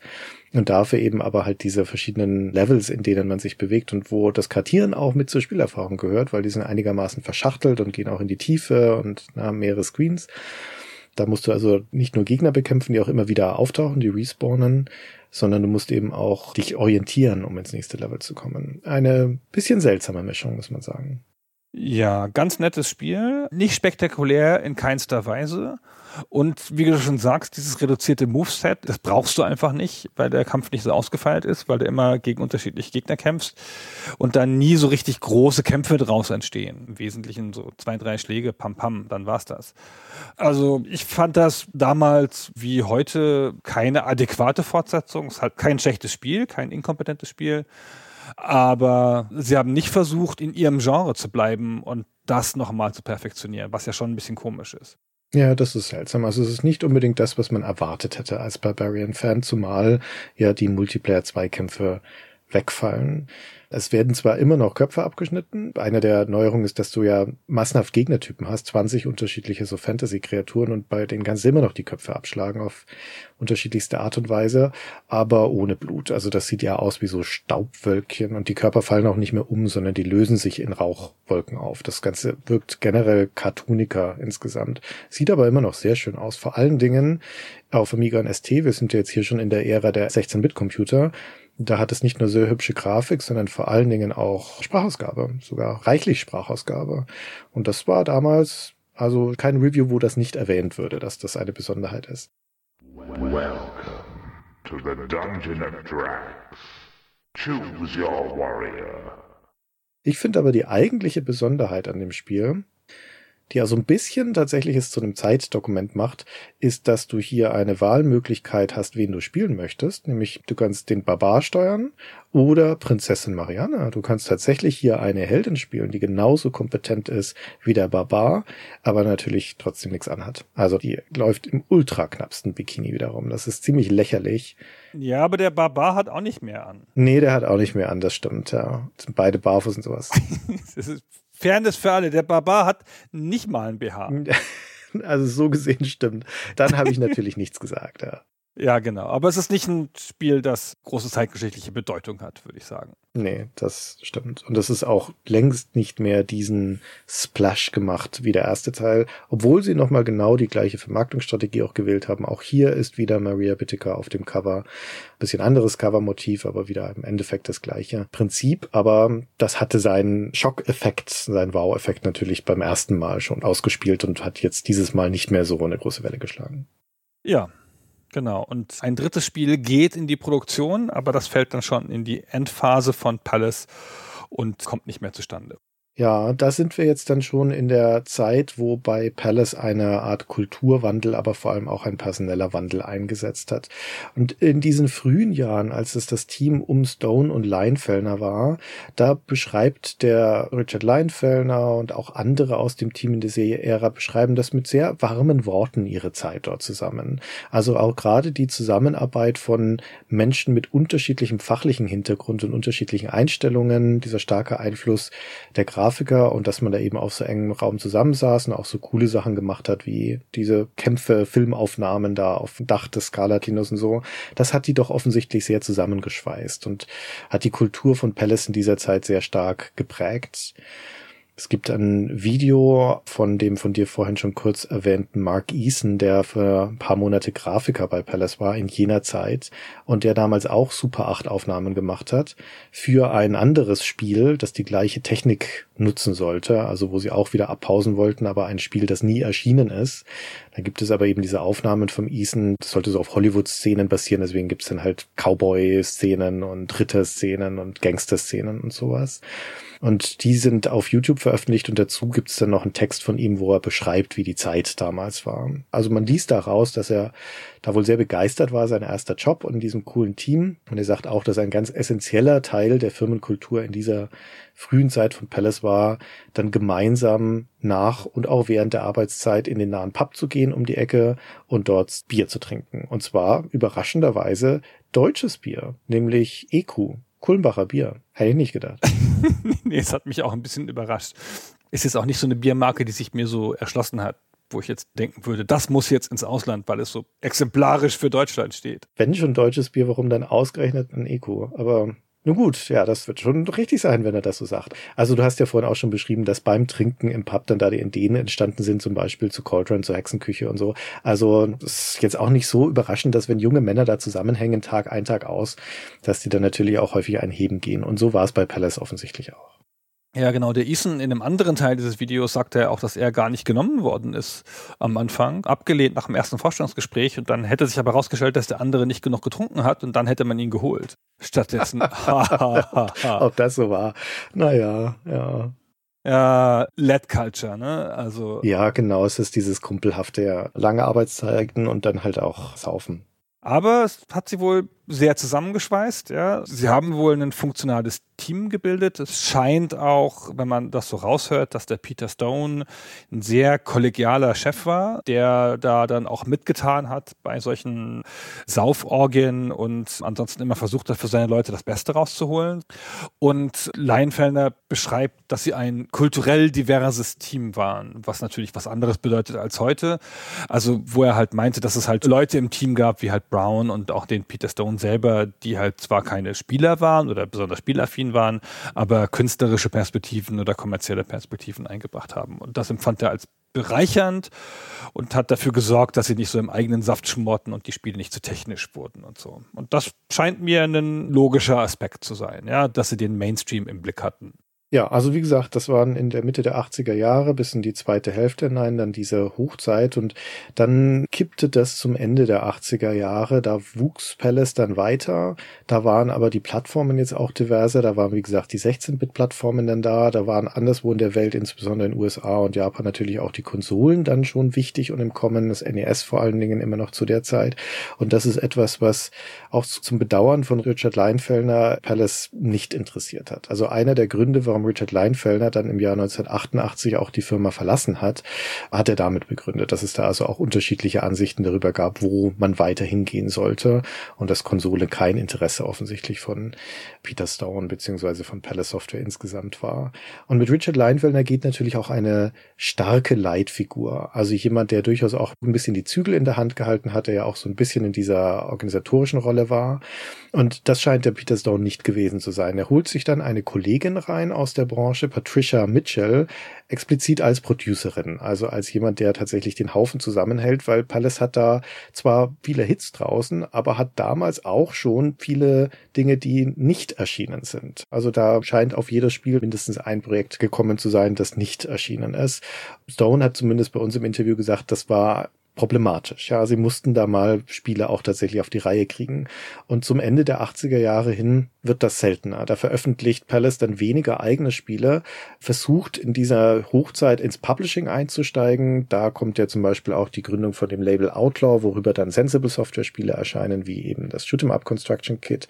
Und da werden sie dann auch der Vertrieb für französische Spiele in UK, also Delphin Software Spiele, Silmaril Spiele erscheinen in England über Palace.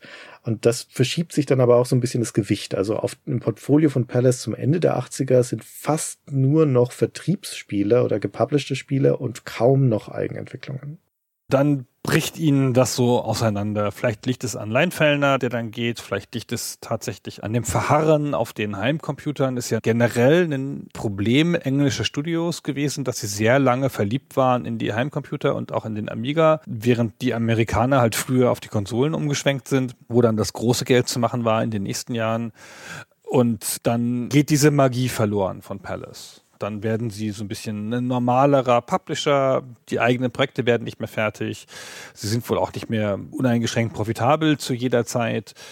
Und dann kommt als größere Hypothek noch hinzu, dass die Mutterfirma in Schwierigkeiten gerät. Also bis dato war das ja alles relativ safe. Selbst wenn sie jetzt theoretisch in Schwierigkeiten wären, gibt es ja noch die Palace Group, die halt noch andere Geschäfte hat und das Kino und die Filmproduktion und so. Jetzt kommen aber die in Schwierigkeiten, weil die Filmfirma, die Palace Pictures, hat sich übernommen mit einer Filmproduktion und geht daran bankrott. Der Film ist The Crying Game, tatsächlich ein Film, der dann sogar einen Oscar kriegt. Aber die Palace bleibt dabei auf der Strecke, erlebt das nicht mehr, dass der Film einen Oscar kriegt, können das nicht voll finanzieren, müssen die Rechte verkaufen, gehen in den Konkurs und verkaufen dann das letzte Asset, das ist vorher genauso, weil sie große Zahlungsschwierigkeiten haben. Die Palace Group fangen sie an, Sachen zu verkaufen und dementsprechend wird dann also auch Palace Software als Tochterfirma verkauft, um noch Geld in die Kasse zu bekommen, um die Mutterfirma zu retten, was aber nicht mehr funktioniert, die dann also im Jahr 1993 in den Konkurs geht.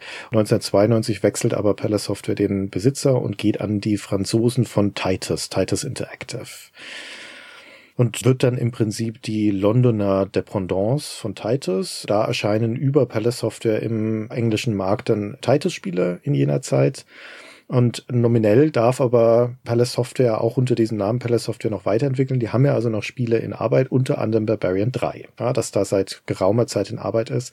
Und laut der Erzählung von einem damaligen Mitarbeiter, mit dem wir gesprochen haben, Simon Barrell, guckt sich Titus aber Barbarian 3 an die Verantwortlichen von Titus und stellen fest, das ist in keinem guten Zustand und beschließen, dieses Projekt einzustellen. Deswegen wird Barbarian 3 also nie das Licht der Welt erblicken. Genau, und dann passiert noch ein komischer Zwischenfall, als die Mutterfirma pleite geht und die Palace Software schon bei Titus ist, erhalten die so eine Art Rechnung. Ja, das können wir Peter Stone schnell selber erzählen lassen. Ich sitze also eines Tages an meinem Schreibtisch in King's Cross, als eine Aufforderung von einer Filmfinanzierungsfirma reinkommt, dass wir 10 Millionen Dollar zu zahlen hätten. Das waren Schulden der Palace-Gruppe und wir waren die einzige Firma aus dieser Gruppe, die noch existierte. Aber wir gehörten jetzt zu Titus. Also rief ich Harvey Kane an, den Chef von Titus. Und der lachte und sagte, in dem Fall müssen wir Palace Software schließen und zur Londoner Filiale von Titus Interactive machen. Und so kam's dann auch. And that's actually what happened. Und das ist der Grund, warum dann also auch das Label Palace Software unter diesem Namen aufgegeben werden muss. Und das ist das Ende der Geschichte von Palace Software. Genau. Die Leute verstreuen sich dann über die Spieleindustrie. Der Peter Stone ist dann lange Jahre bei Konami, auch Geschäftsführer von Konami England. Richard Leinfelder macht dann das beste Spiel der Welt später und arbeitet noch für Bullfrog. Der Dan Malone geht zu den Bitmap Brothers. Und eine ganze Reihe von den Leuten, die bei der Firma waren, sind früh gestorben. Also der Stan Scambry, den wir erwähnt haben, ist gestorben, einer der Programmierer, der von unserem Nemesis-Spiel Demoniac, Chris Stangroom, der ist sogar ermordet worden und der Richard Joseph, der die Musik gemacht hat, ist auch bereits tot. Genauso wie übrigens Nick Powell, der Gründer von Palast, der auch 2019 gestorben ist. Insofern waren wir ganz froh, dass wir noch mit Peter Stone und Richard Leinfelder sprechen konnten. Ja, genau. Die ja auch beide schon in Rente sind.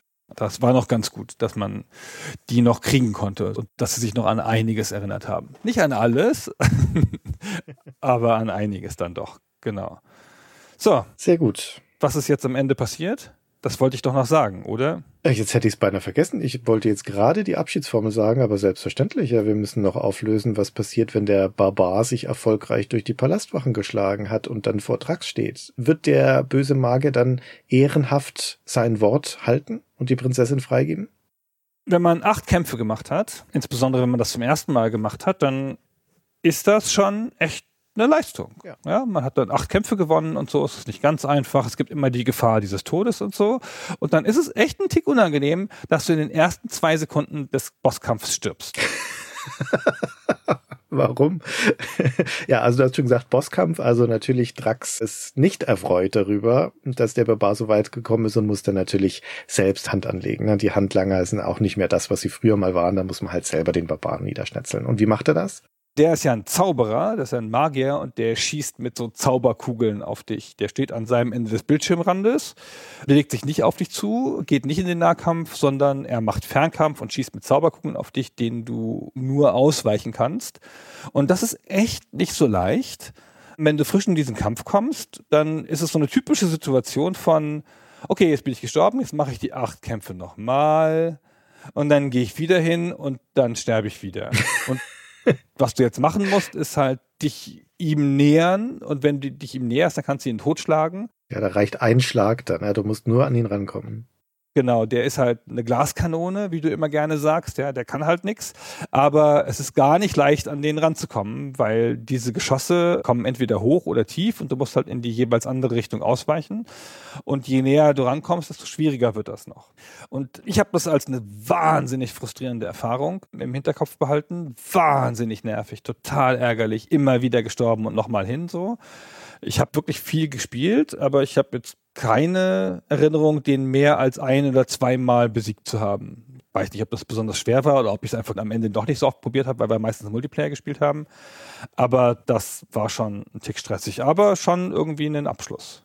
Und dann ist er tot und dann kriegst du die Frau. Natürlich. Ist er denn wirklich tot? Ich dachte, er flieht einfach, weil er taucht ja im zweiten Teil wieder auf. Er flieht. Und dann kriegst du die Frau. Dann steht sie da in ihrem roten Bikini neben dem Barbaren und sagt, Thanks, Big Boy. Danke, Dicker. Um das frei zu übersetzen. Und dann ist vorbei. Aber es führt dir direkt ins nächste Spiel. Also es führt direkt in den zweiten Teil. Drax ist geflohen, den muss im zweiten Teil gestellt werden. Und die Frau nimmst du auch gleich mit, ja, als alternative Heldin jetzt, wie du schon gesagt hast. Und im zweiten Teil hast du ja wieder einen Bosskampf gegen Drax wenn du ihn da köpfst, dann kommt eine elaborate Animation, wo er sich abtastet. Oh, mein Kopf ist weg. Oh Gott. Ja, dann dreht er sich um, sucht den Kopf am Boden, setzt ihn sich wieder auf, flieht aus dem Bildschirm und sagt dann noch so was, wir sehen uns wieder in Sprachausgabe auf dem Amiga. Und dann ist das Spiel wieder zu Ende. Er ist schon wieder entkommen, weil sie ja noch einen dritten Teil machen wollten. I shall return, and then It is you who will die. Also bisher unbesiegt, dieser fiese Zauberer. Ja. Das ist so eine Cartoon-Slapstick-Animation, die du da am Ende bekommst. Die ist tatsächlich ganz nett anzugucken, aber von der Tonalität her passt sie. Naja, wobei die ganzen Fantasy-Kreaturen, die du vorher getroffen hast, sind auch schon so cartoonig. Das passt schon. Ärgerlich ist es. Ja, man hätte die doch gerne mal weggehabt, ey. Aber am Ende vom ersten Teil, wie gesagt, wenn man diesen uninspirierten und nervigen Reaktionstest gegen den Trax am Ende schafft, dann kriegt man halt wenigstens das Dankeswort von der Prinzessin. Aber obwohl das Spiel ja ein Punktesystem hat, also müssen wir der Vollständigkeit halber noch sagen, du kriegst Punkte im Multiplayer-Modus, je nachdem, wie viel Zeit noch übrig ist und in beiden Modi, also sowohl Kampagne als auch in dem Multiplayer, auch nach den Schlägen, die du ausführst. Also welche Schläge du machst, wie oft du triffst und so weiter, gibt's Punkte dafür. Aber es gibt keine Highscore-Tabelle im Spiel. Dementsprechend ist es auch schade, weil selbst wenn du jetzt die Kampagne zum Beispiel durchspielst und dann am Ende einen Endscore hast, dann kannst du den nur selber auf ein Stück Papier schreiben, aber das Spiel speichert das nicht. Das ist total komisch und auch wirklich enttäuschend, dass es das nicht gibt. Naja. Nun gut, So. dann haben wir alles gesagt, was wir dazu sagen wollten, oder? Ja, dann haben wir alles gesagt. Haben das Ende auch noch erzählt. Also ihr müsst jetzt hoffentlich rundum zufrieden sein. Ich bin rundum zufrieden, Gunnar. Das war's zu Barbarian und zu Palace Software. Wobei, ich meine, mindestens mal Cauldron wäre vielleicht irgendwann auch noch mal eine Besprechung wert. Ja, Cauldron können wir nochmal machen. Schauen wir mal. Irgendwann in ferner Zukunft. Folge 465. Gut, ist hiermit beschlossen. Dann herzlichen Dank. Vielen Dank, Christian. Vielen Dank euch fürs Zuhören und bis zum nächsten Mal. Bis dann. Tschüss.